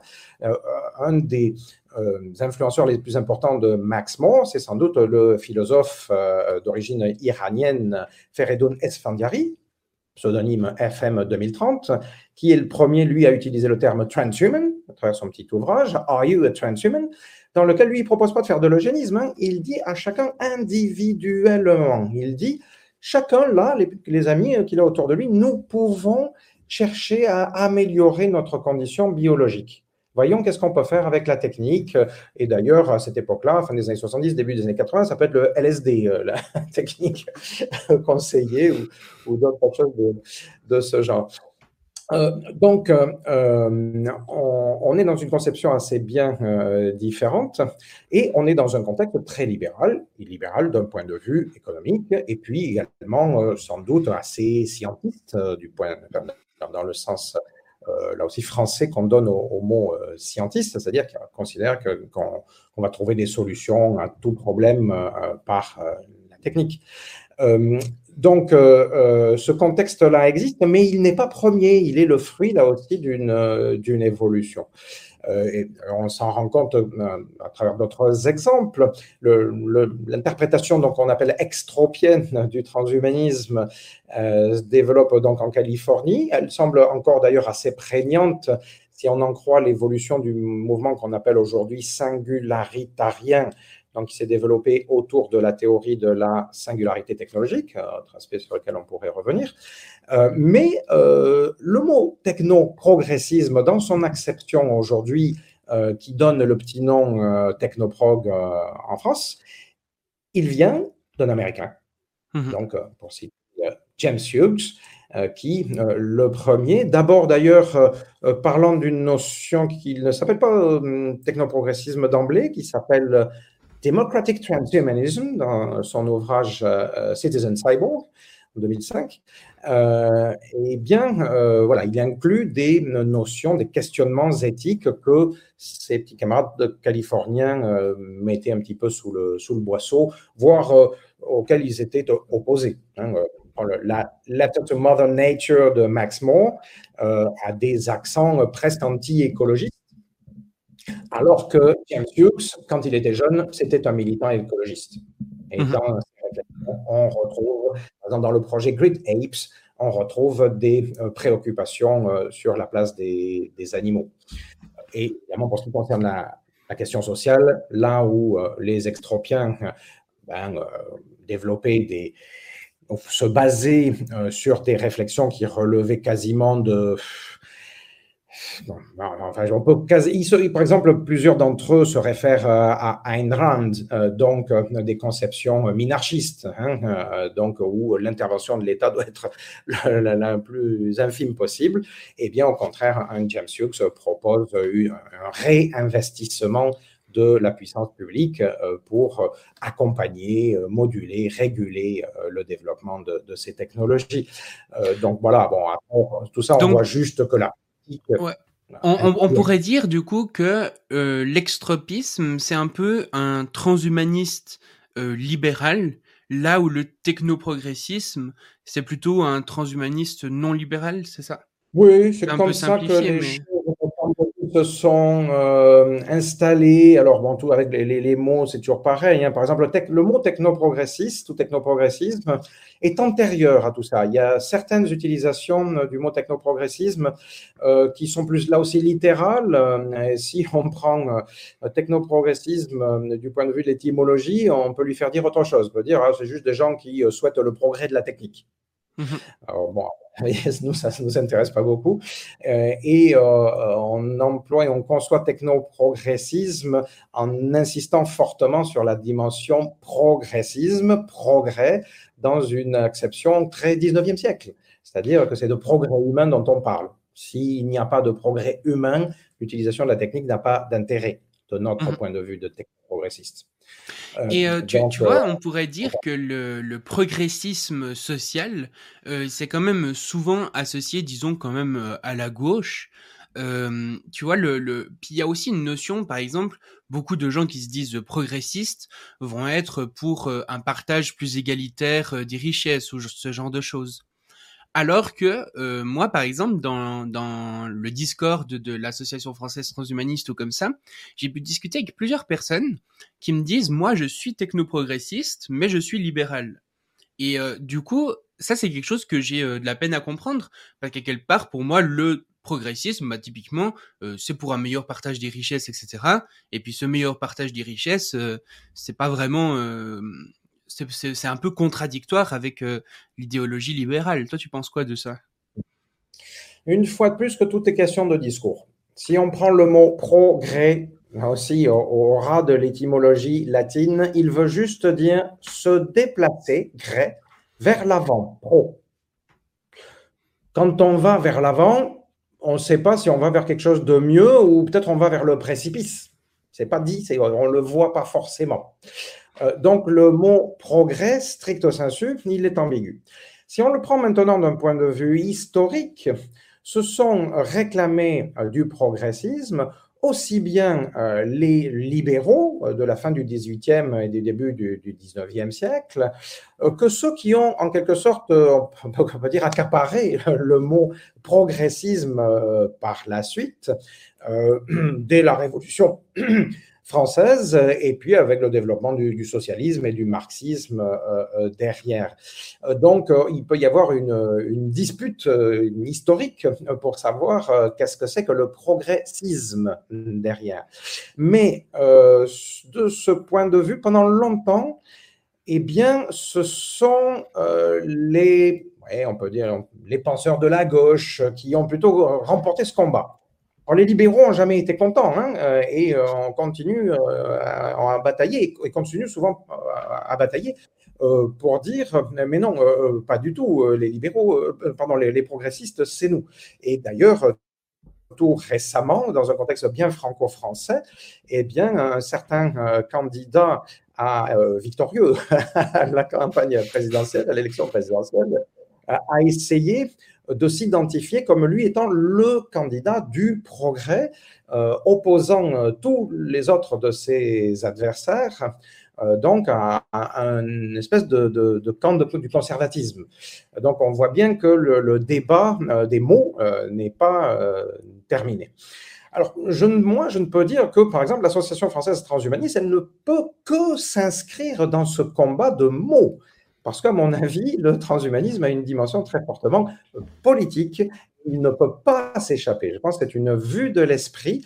Euh, désolé pour euh, Ferredo Nesfandiari, qui donc lui proposait au transhumanisme d'être upwing, c'est-à-dire au-dessus du clivage droite-gauche. Et désolé pour Natacha Vitamon, actuelle donc présidente de, Humanity Plus, qui elle, qui est une élève hein, de Esfandiari, et donc qui, est désolée euh, de, voir qu'elle n'arrive pas à se défaire euh, donc de, l'axe droite-gauche. Mais moi, alors je peux dire avec James Hughes, mon, bilan est également qu'en effet, on ne peut pas et qu'il est illusoire de euh, penser se débarrasser de, cette dimension-là. On ne va pas rentrer dans les détails des mm-hmm. valeurs euh, mais pour résumer les choses, je pense que ça, ça ne disparaît pas. En ce moment, on s'en rencontre un petit peu mieux en France. Bon. Euh, euh, donc, le, voilà, le transhumanisme n'échappe pas à ça. Ça ne m'étonne pas euh, qu'il y ait donc des transhumanistes qui soient plus libéraux au sens enfin, économique, par exemple, néolibéraux, qui veulent, qui se réclament du, du, progressisme. Dans une certaine acception, ils sont légitimes à le faire. Et ça ne m'étonne pas que d'autres, donc, qui se situent plus à gauche, voire très à gauche, eh bien, revendiquent eux aussi euh, donc leur dimension euh, progressiste et, qu'il y a un véritable combat politique à, ce sujet. Est-ce qu'il faut donner raison aux uns aux autres? Encore une fois, comment dire, c'est peut-être triste, certains ou beaucoup trouvent ça triste à dire, mais dans l'histoire humaine, le, sens qu'on finit par donner aux mots, ce sont les historiens qui dominent quelques décennies ou quelques siècles plus tard euh, qui le décident. Mhm. donc, c'est le résultat de la bataille politique euh, qui va dire quel sens ont les mots du point de vue historique. Ok, bah alors on verra ce que ça donne dans quelques siècles du coup. Voilà, exactement. Il y aura peut-être des allers-retours. Encore une fois, progressisme et donc technoprogressisme a fait déjà des allers et retours euh, du point de vue sémantique euh, dans l'histoire. Je pense que ce n'est mhm. pas terminé. Et puis quand on regarde un petit peu le transhumanisme euh, global, mondial aujourd'hui, tu me diras si je me trompe, mais j'ai l'impression que l'idéologie qui gagne un petit peu, c'est quand même l'extropianisme. Et j'arrive pas à bien le dire. Extropianisme, voilà. Et parce que, ben, par exemple, on voit que les boîtes qui développent ça, ben, par exemple Google, Facebook, etc., c'est des boîtes qui du coup sont plutôt libérales, ou bien, ouais, de, de, de, manière générale, on voit qu'il y a assez peu de, par exemple, d'argent public qui est mis pour la recherche pour différentes choses transhumanistes. Du coup, est-ce que déjà cette prémisse est correcte? Et si cette prémisse est correcte, est-ce que toi, c'est quelque chose qui te fait un petit peu peur, cette montée de ce transhumaniste qui est pas vraiment technoprogressiste à quelque part? Alors, d'abord, je pense que la prémisse, elle n'est valable que dans le contexte occidental. Et si on en sort, eh bien, il y a d'autres facteurs qui se rajoutent. C'est-à-dire que je pense que le développement de ces technologies-là, euh, dans un contexte par exemple d'Asie de l'Est, Japon, Corée, euh, Chine, je ne sais pas trop ce qui se passe au Vietnam, euh, je pense que c'est déjà plus valable, ou en tout cas pas de la même manière, pas dans les mêmes dimensions. Ça peut être en partie valable pour certains aspects et pas valable pour d'autres. pareillement, si on, par exemple, voilà, on était invité au, Maroc au début de, ce mois, le, le monde arabo-musulman est en train de, commencer à peine à essayer de réfléchir à ce que va bien pouvoir vouloir dire euh, transhumanisme et quel type de traduction ils vont pouvoir faire en arabe, par exemple, de toutes ces notions-là. Euh, je pense qu'au jour d'aujourd'hui, nul ne peut savoir euh, qu'est-ce que va donner le transhumanisme dans le monde arabo-musulman. Euh, mm. Nos amis, par exemple au Cameroun, sont face au même type d'interrogation. On ne sait pas non plus ce qu'ils feront du transhumanisme, etc. donc, je pense que chaque culture, se retrouvant confrontée à ce questionnement-là, va développer des réponses différentes. Et alors, est-ce que c'est l'extropianisme, l'inversion de l'interprétation extropienne qui va l'emporter ou pas, euh, je pense qu'en fait, ça sera différent à chaque endroit avec des mixtes euh, différents. Il est important de préciser cette chose-là si on parle de transhumanisme comme d'un phénomène euh, mondial. Maintenant, si donc on se restreint à, la sphère occidentale, alors oui, donc je suis d'accord pour dire que de fait, de fait, donc l'interprétation qui est la plus efficiente du transhumanisme euh, c'est celle-là, donc euh, un transhumanisme euh, libéral-libertaire, libéral du point de vue des mœurs, c'est-à-dire qu'on accepte plutôt dans ces sphères-là, notamment dans les sphères décisionnelles, donc l'ouverture de, l'humanité, les possibilités de transformation biologique de l'humanité, mais qu'en effet, on va l'accepter dans des modes de développement libéral du point de vue économique, c'est-à-dire néolibéral euh, de nos jours. Euh, et oui, je suis euh, tout à fait d'accord pour dire que cette interprétation dominante-là, elle est fortement problématique et qu'elle peut déboucher sur des catastrophes, pourquoi pas, d'ordre divers. on peut penser à de la ségrégation sociale, si on veut. On peut penser à de la course folle à de l'innovation qui contreviennent aux contraintes par exemple climatique, hein, de, la crise climatique ou de celle de la biodiversité. On peut penser à une fuite en avant scientiste, euh, par exemple, euh, qui, euh, en effet, je pense toujours pouvoir trouver des solutions technologiques à des problèmes technologiques, alors que de mon point de vue, de bonnes solutions ne sont pas toujours technologiques, ou qu'en tout cas, la part de la technologie peut parfois être considérablement réduite. euh, on peut trouver des solutions euh, qui sont bien plus durables en euh, donnant une part à la technologie beaucoup, beaucoup moins importante. Une fois, il faut, à mon avis, étudier les problèmes cas par cas et à chaque fois, donc, essayer de, manière apaisée, donc, vérifier quand est-ce que davantage de technologie est souhaitable et quand, au contraire, le moins possible, parfois, parfois zéro technologie peut être souhaitable pour résoudre un problème ou, ou un autre. Et euh, puis, tu vois, en France, du coup, vous avez quand même réussi en tant qu'association française transhumaniste Technoprog à euh, vous mettre un petit peu comme, bah, justement, l'association française. Donc, c'est un petit peu, euh, c'est la enfin l'association de référence à qui on va aller parler, par exemple, quand on parle de transhumanisme ou ce genre de choses. Et mais on voit que, par exemple, en France, il y a certaines justement organisations transhumanistes plutôt de droite, du coup, euh, voire même parfois d'extrême droite, qui commence à se développer. Est-ce que toi, par exemple, euh, le fait peut-être de perdre à quelque part ce statut de leader francophone d'association pour parler de ça, c'est quelque chose qui pourrait te faire peur ou bien euh, tu penses que c'est peu probable, que c'est probable ou...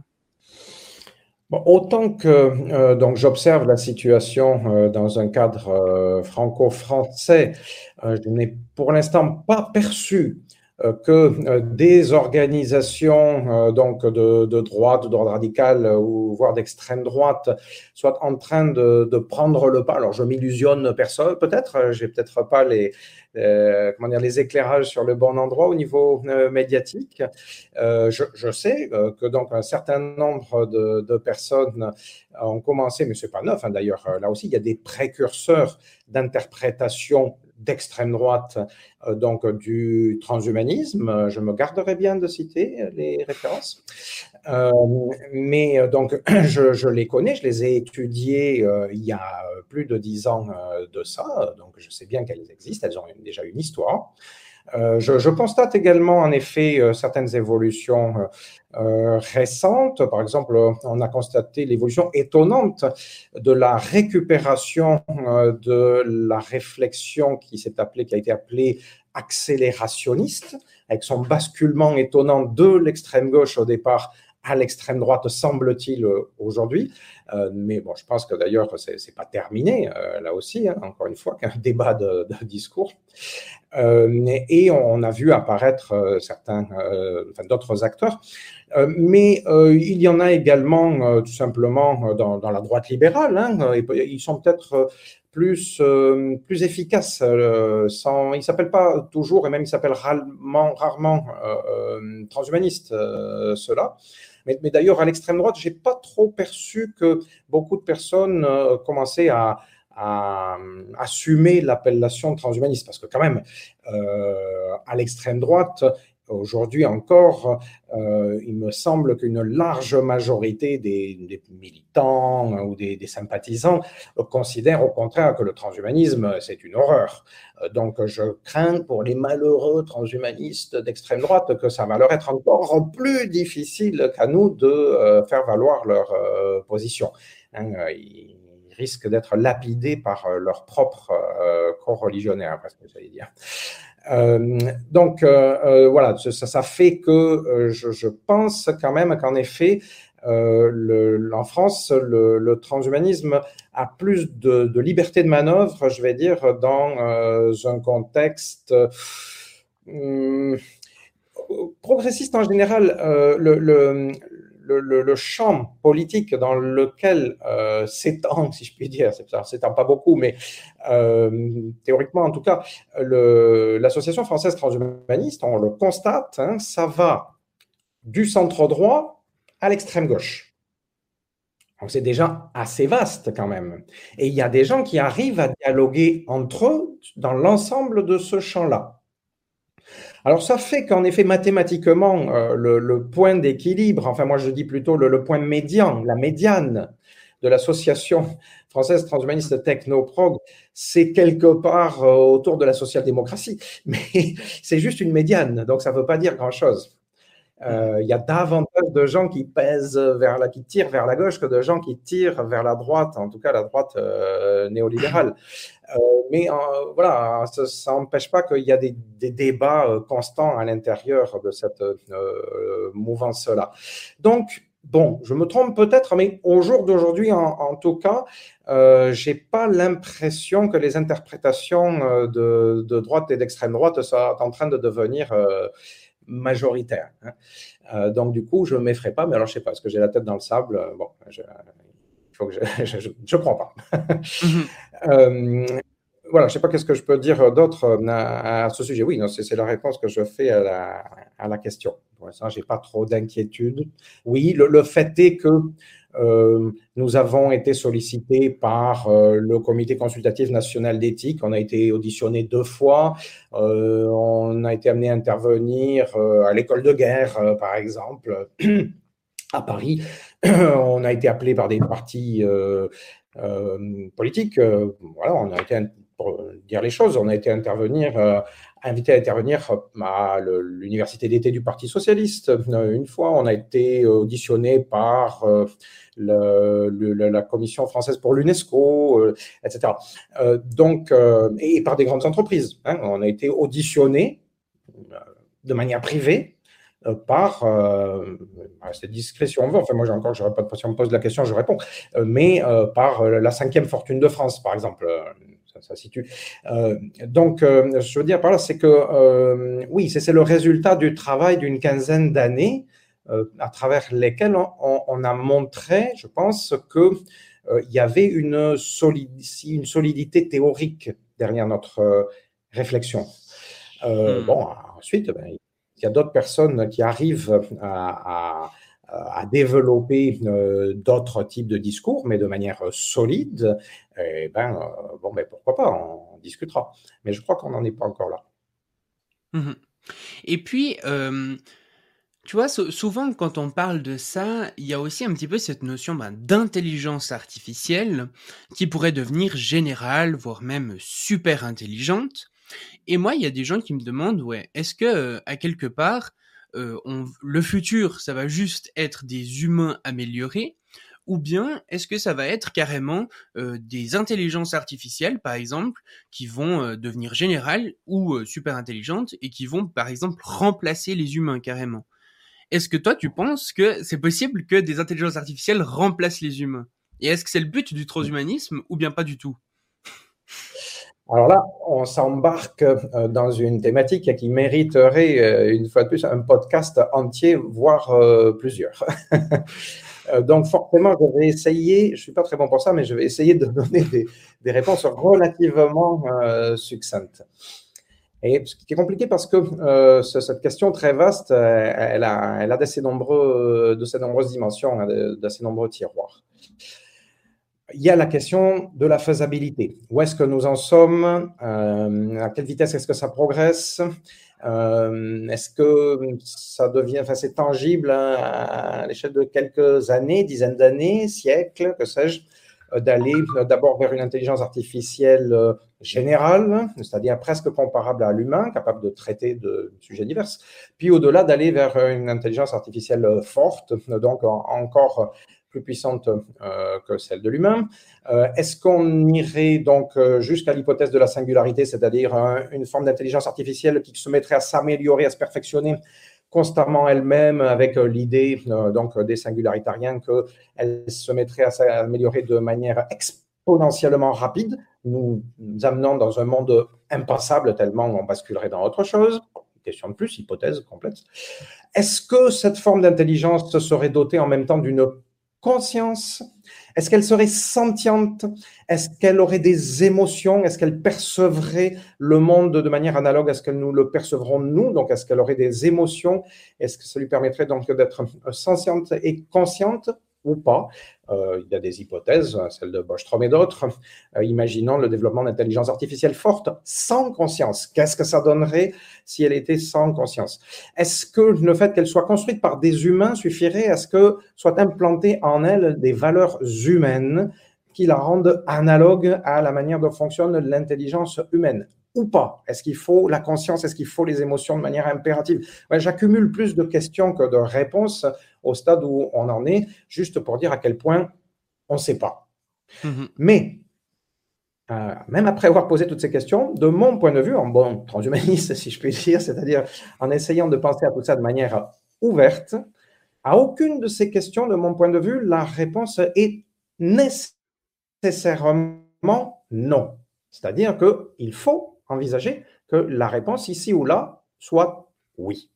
Mhm. Et si la réponse ou les réponses sont de temps en temps, non même parfois, l'ensemble de ces questions sont oui, alors ça suffit pour euh, déjà se poser un certain nombre d'autres questions, pour faire peur un petit peu éventuellement, et puis euh, réfléchir à euh, des réponses positives. Parce qu'encore une fois, pour moi, ça c'est quelque chose qui est au cœur du transhumanisme. Le transhumanisme se doit de réfléchir à des réponses, à d'inventer donc des réponses positives. C'est quelque chose que je répète souvent. Si on est capable que de répondre de manière négative, eh bien, alors on va avoir le négatif. Si on veut avoir du positif, il faut inventer le positif. Alors, pour répondre, ensuite, pour revenir un petit peu en arrière, essayer de, répondre. Donc, un jour ou l'autre, qu'on finisse par euh, être capable de faire euh, émerger euh, une intelligence forte de l'intelligence artificielle actuelle, pourquoi pas qu'on finisse par être euh, capable euh, de la doter d'une forme de conscience, peut-être, c'est pas gagné d'avance. Euh, il y a tout un ensemble de facteurs dont j'ai l'impression qu'ils ne sont pas encore bien pris en compte par les informaticiens qui souvent, à mon avis, pêchent par le fait que ce n'est pas assez des biologistes. Et donc, évidemment, les, biologistes leur donnent tort, leur disent, mais non, vous ne vous rendez pas compte, ça ne marche pas comme ça, euh, faire émerger une conscience, il va falloir faire autre chose. Euh, et ils les critiquent en considérant qu'ils sont réductionnistes, donc ils ne se rendent pas compte à quel point euh, pas seulement en termes de capacité de traitement des données en nombre, mais en termes de type de structuration, pour l'instant, eh les réseaux de neurones de l'intelligence artificielle ne sont pas assez souples. Euh, alors, je ne vais pas rentrer dans, le détail, je ne suis pas assez spécialiste de, la question, euh, mais euh, je, pense percevoir quand même qu'il y a des questions que les spécialistes d'intelligence artificielle ne se sont peut-être pas encore assez posées. C'est tout ce que je dis. il n'empêche que ça ne veut pas dire que ce ne soit pas un jour possible.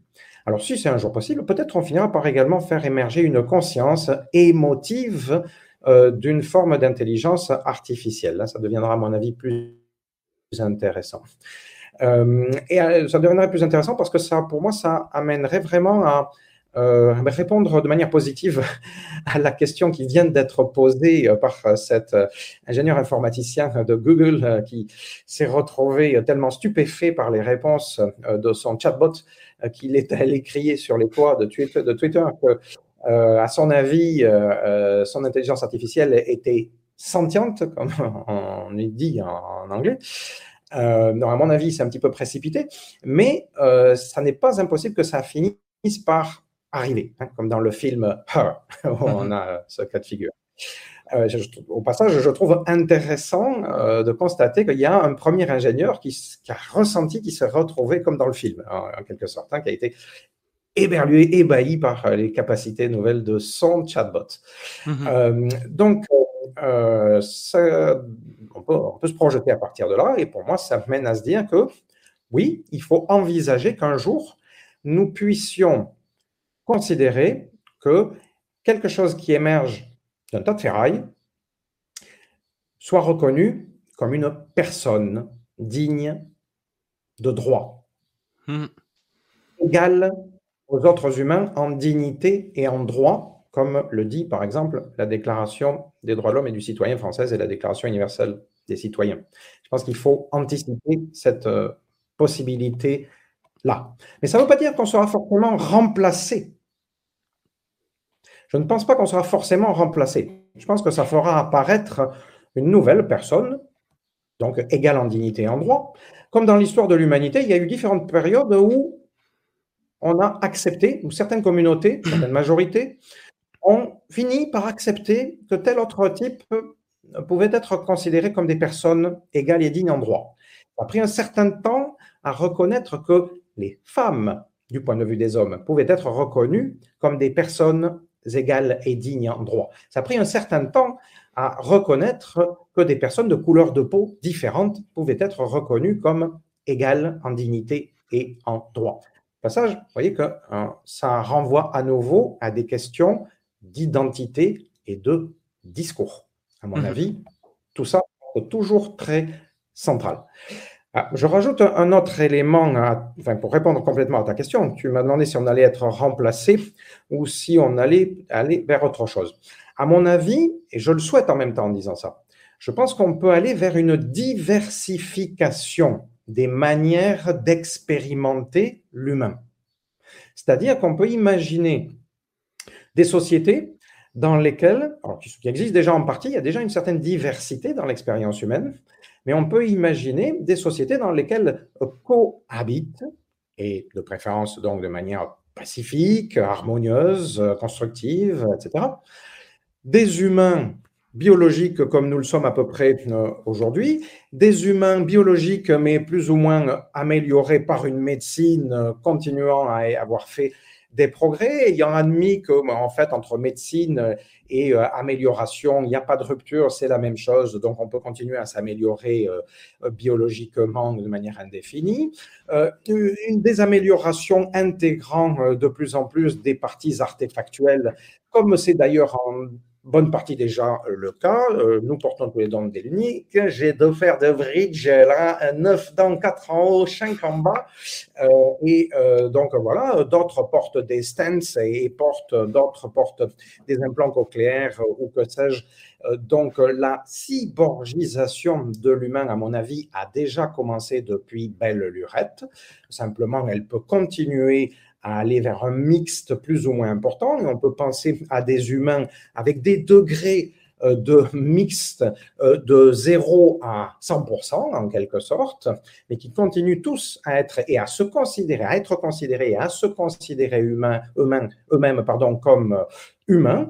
Et puis en parallèlement à ça, bah, des, des, animaux donc améliorés jusqu'à être considérés par les autres comme dignes de, de droit, hein, donc comme des personnes égales en dignité et en droit, avec des mixtes d'animaux plus ou moins cyborgisés, euh, si on veut aussi au passage, et puis euh, des intelligences artificielles donc dotées de conscience, de perception, de sensibilité et reconnues comme euh, personnes.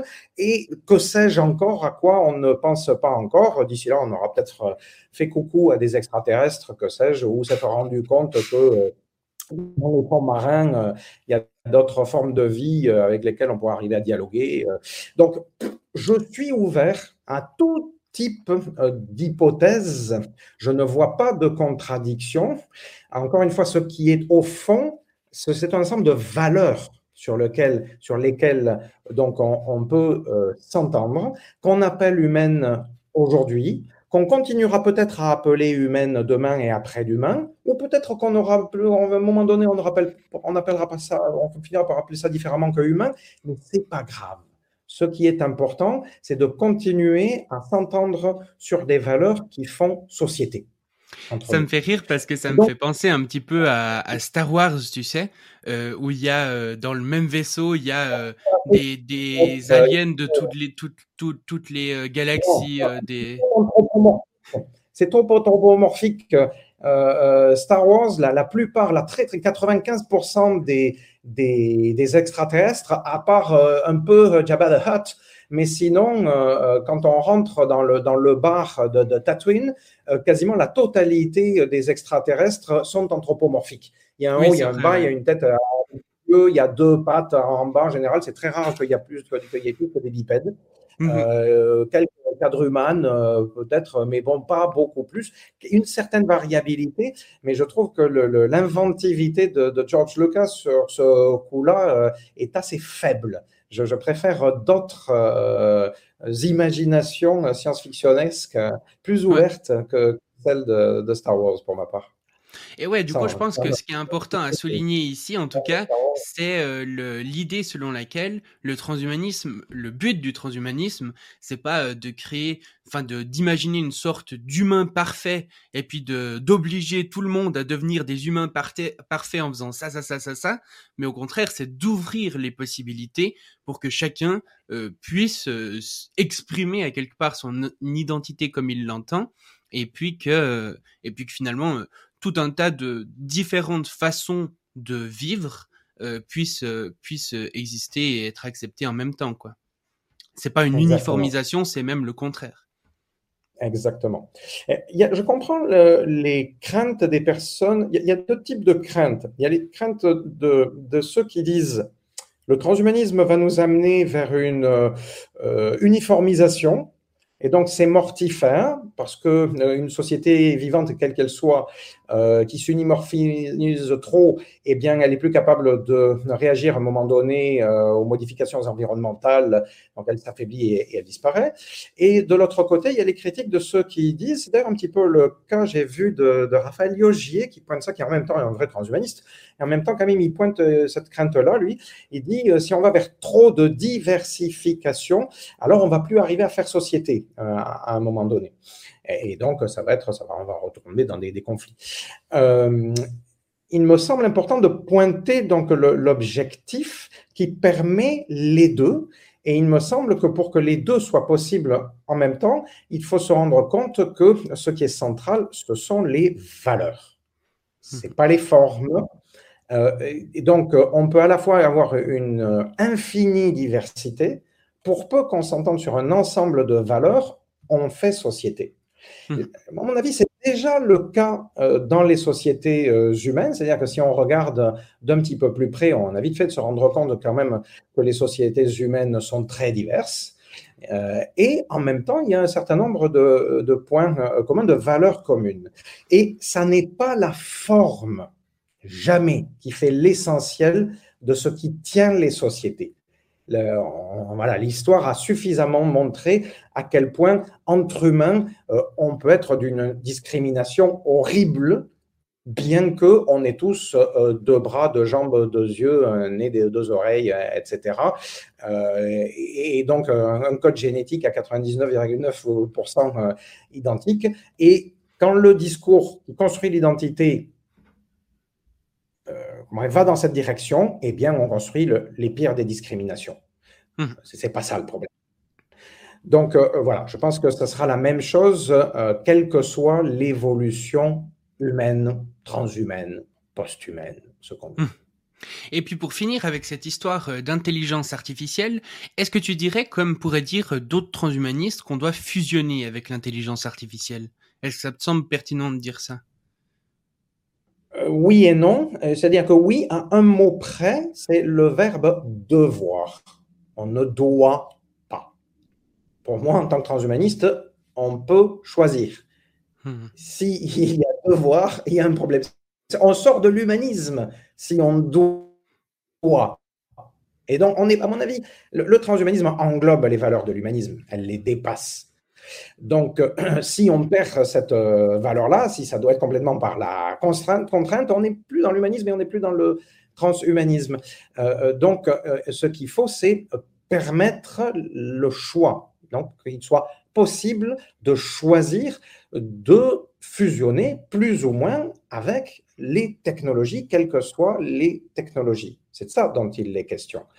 Euh, au final, euh, on peut dire que statistiquement, mathématiquement, ça amènerait à des sociétés dans lesquelles la majorité des personnes seraient quand même plutôt fusionner en bonne partie autour des 50%. On peut imaginer avec une courbe de Gauss qu'il y aurait plus de personnes qui seraient au milieu, euh, donc euh, avec des taux de fusion entre 40 et 60%, et que ceux qui seraient plutôt proches du 0% ou ceux qui seraient plus proches du 100% seraient bien moins nombreux. Bon, mathématiquement, on peut peut-être dire ça. Mais après, en réalité, qu'est-ce qu'il en sera? Seule l'histoire nous le dira. Et ça va mhm. dépendre de tas de contraintes externes aussi.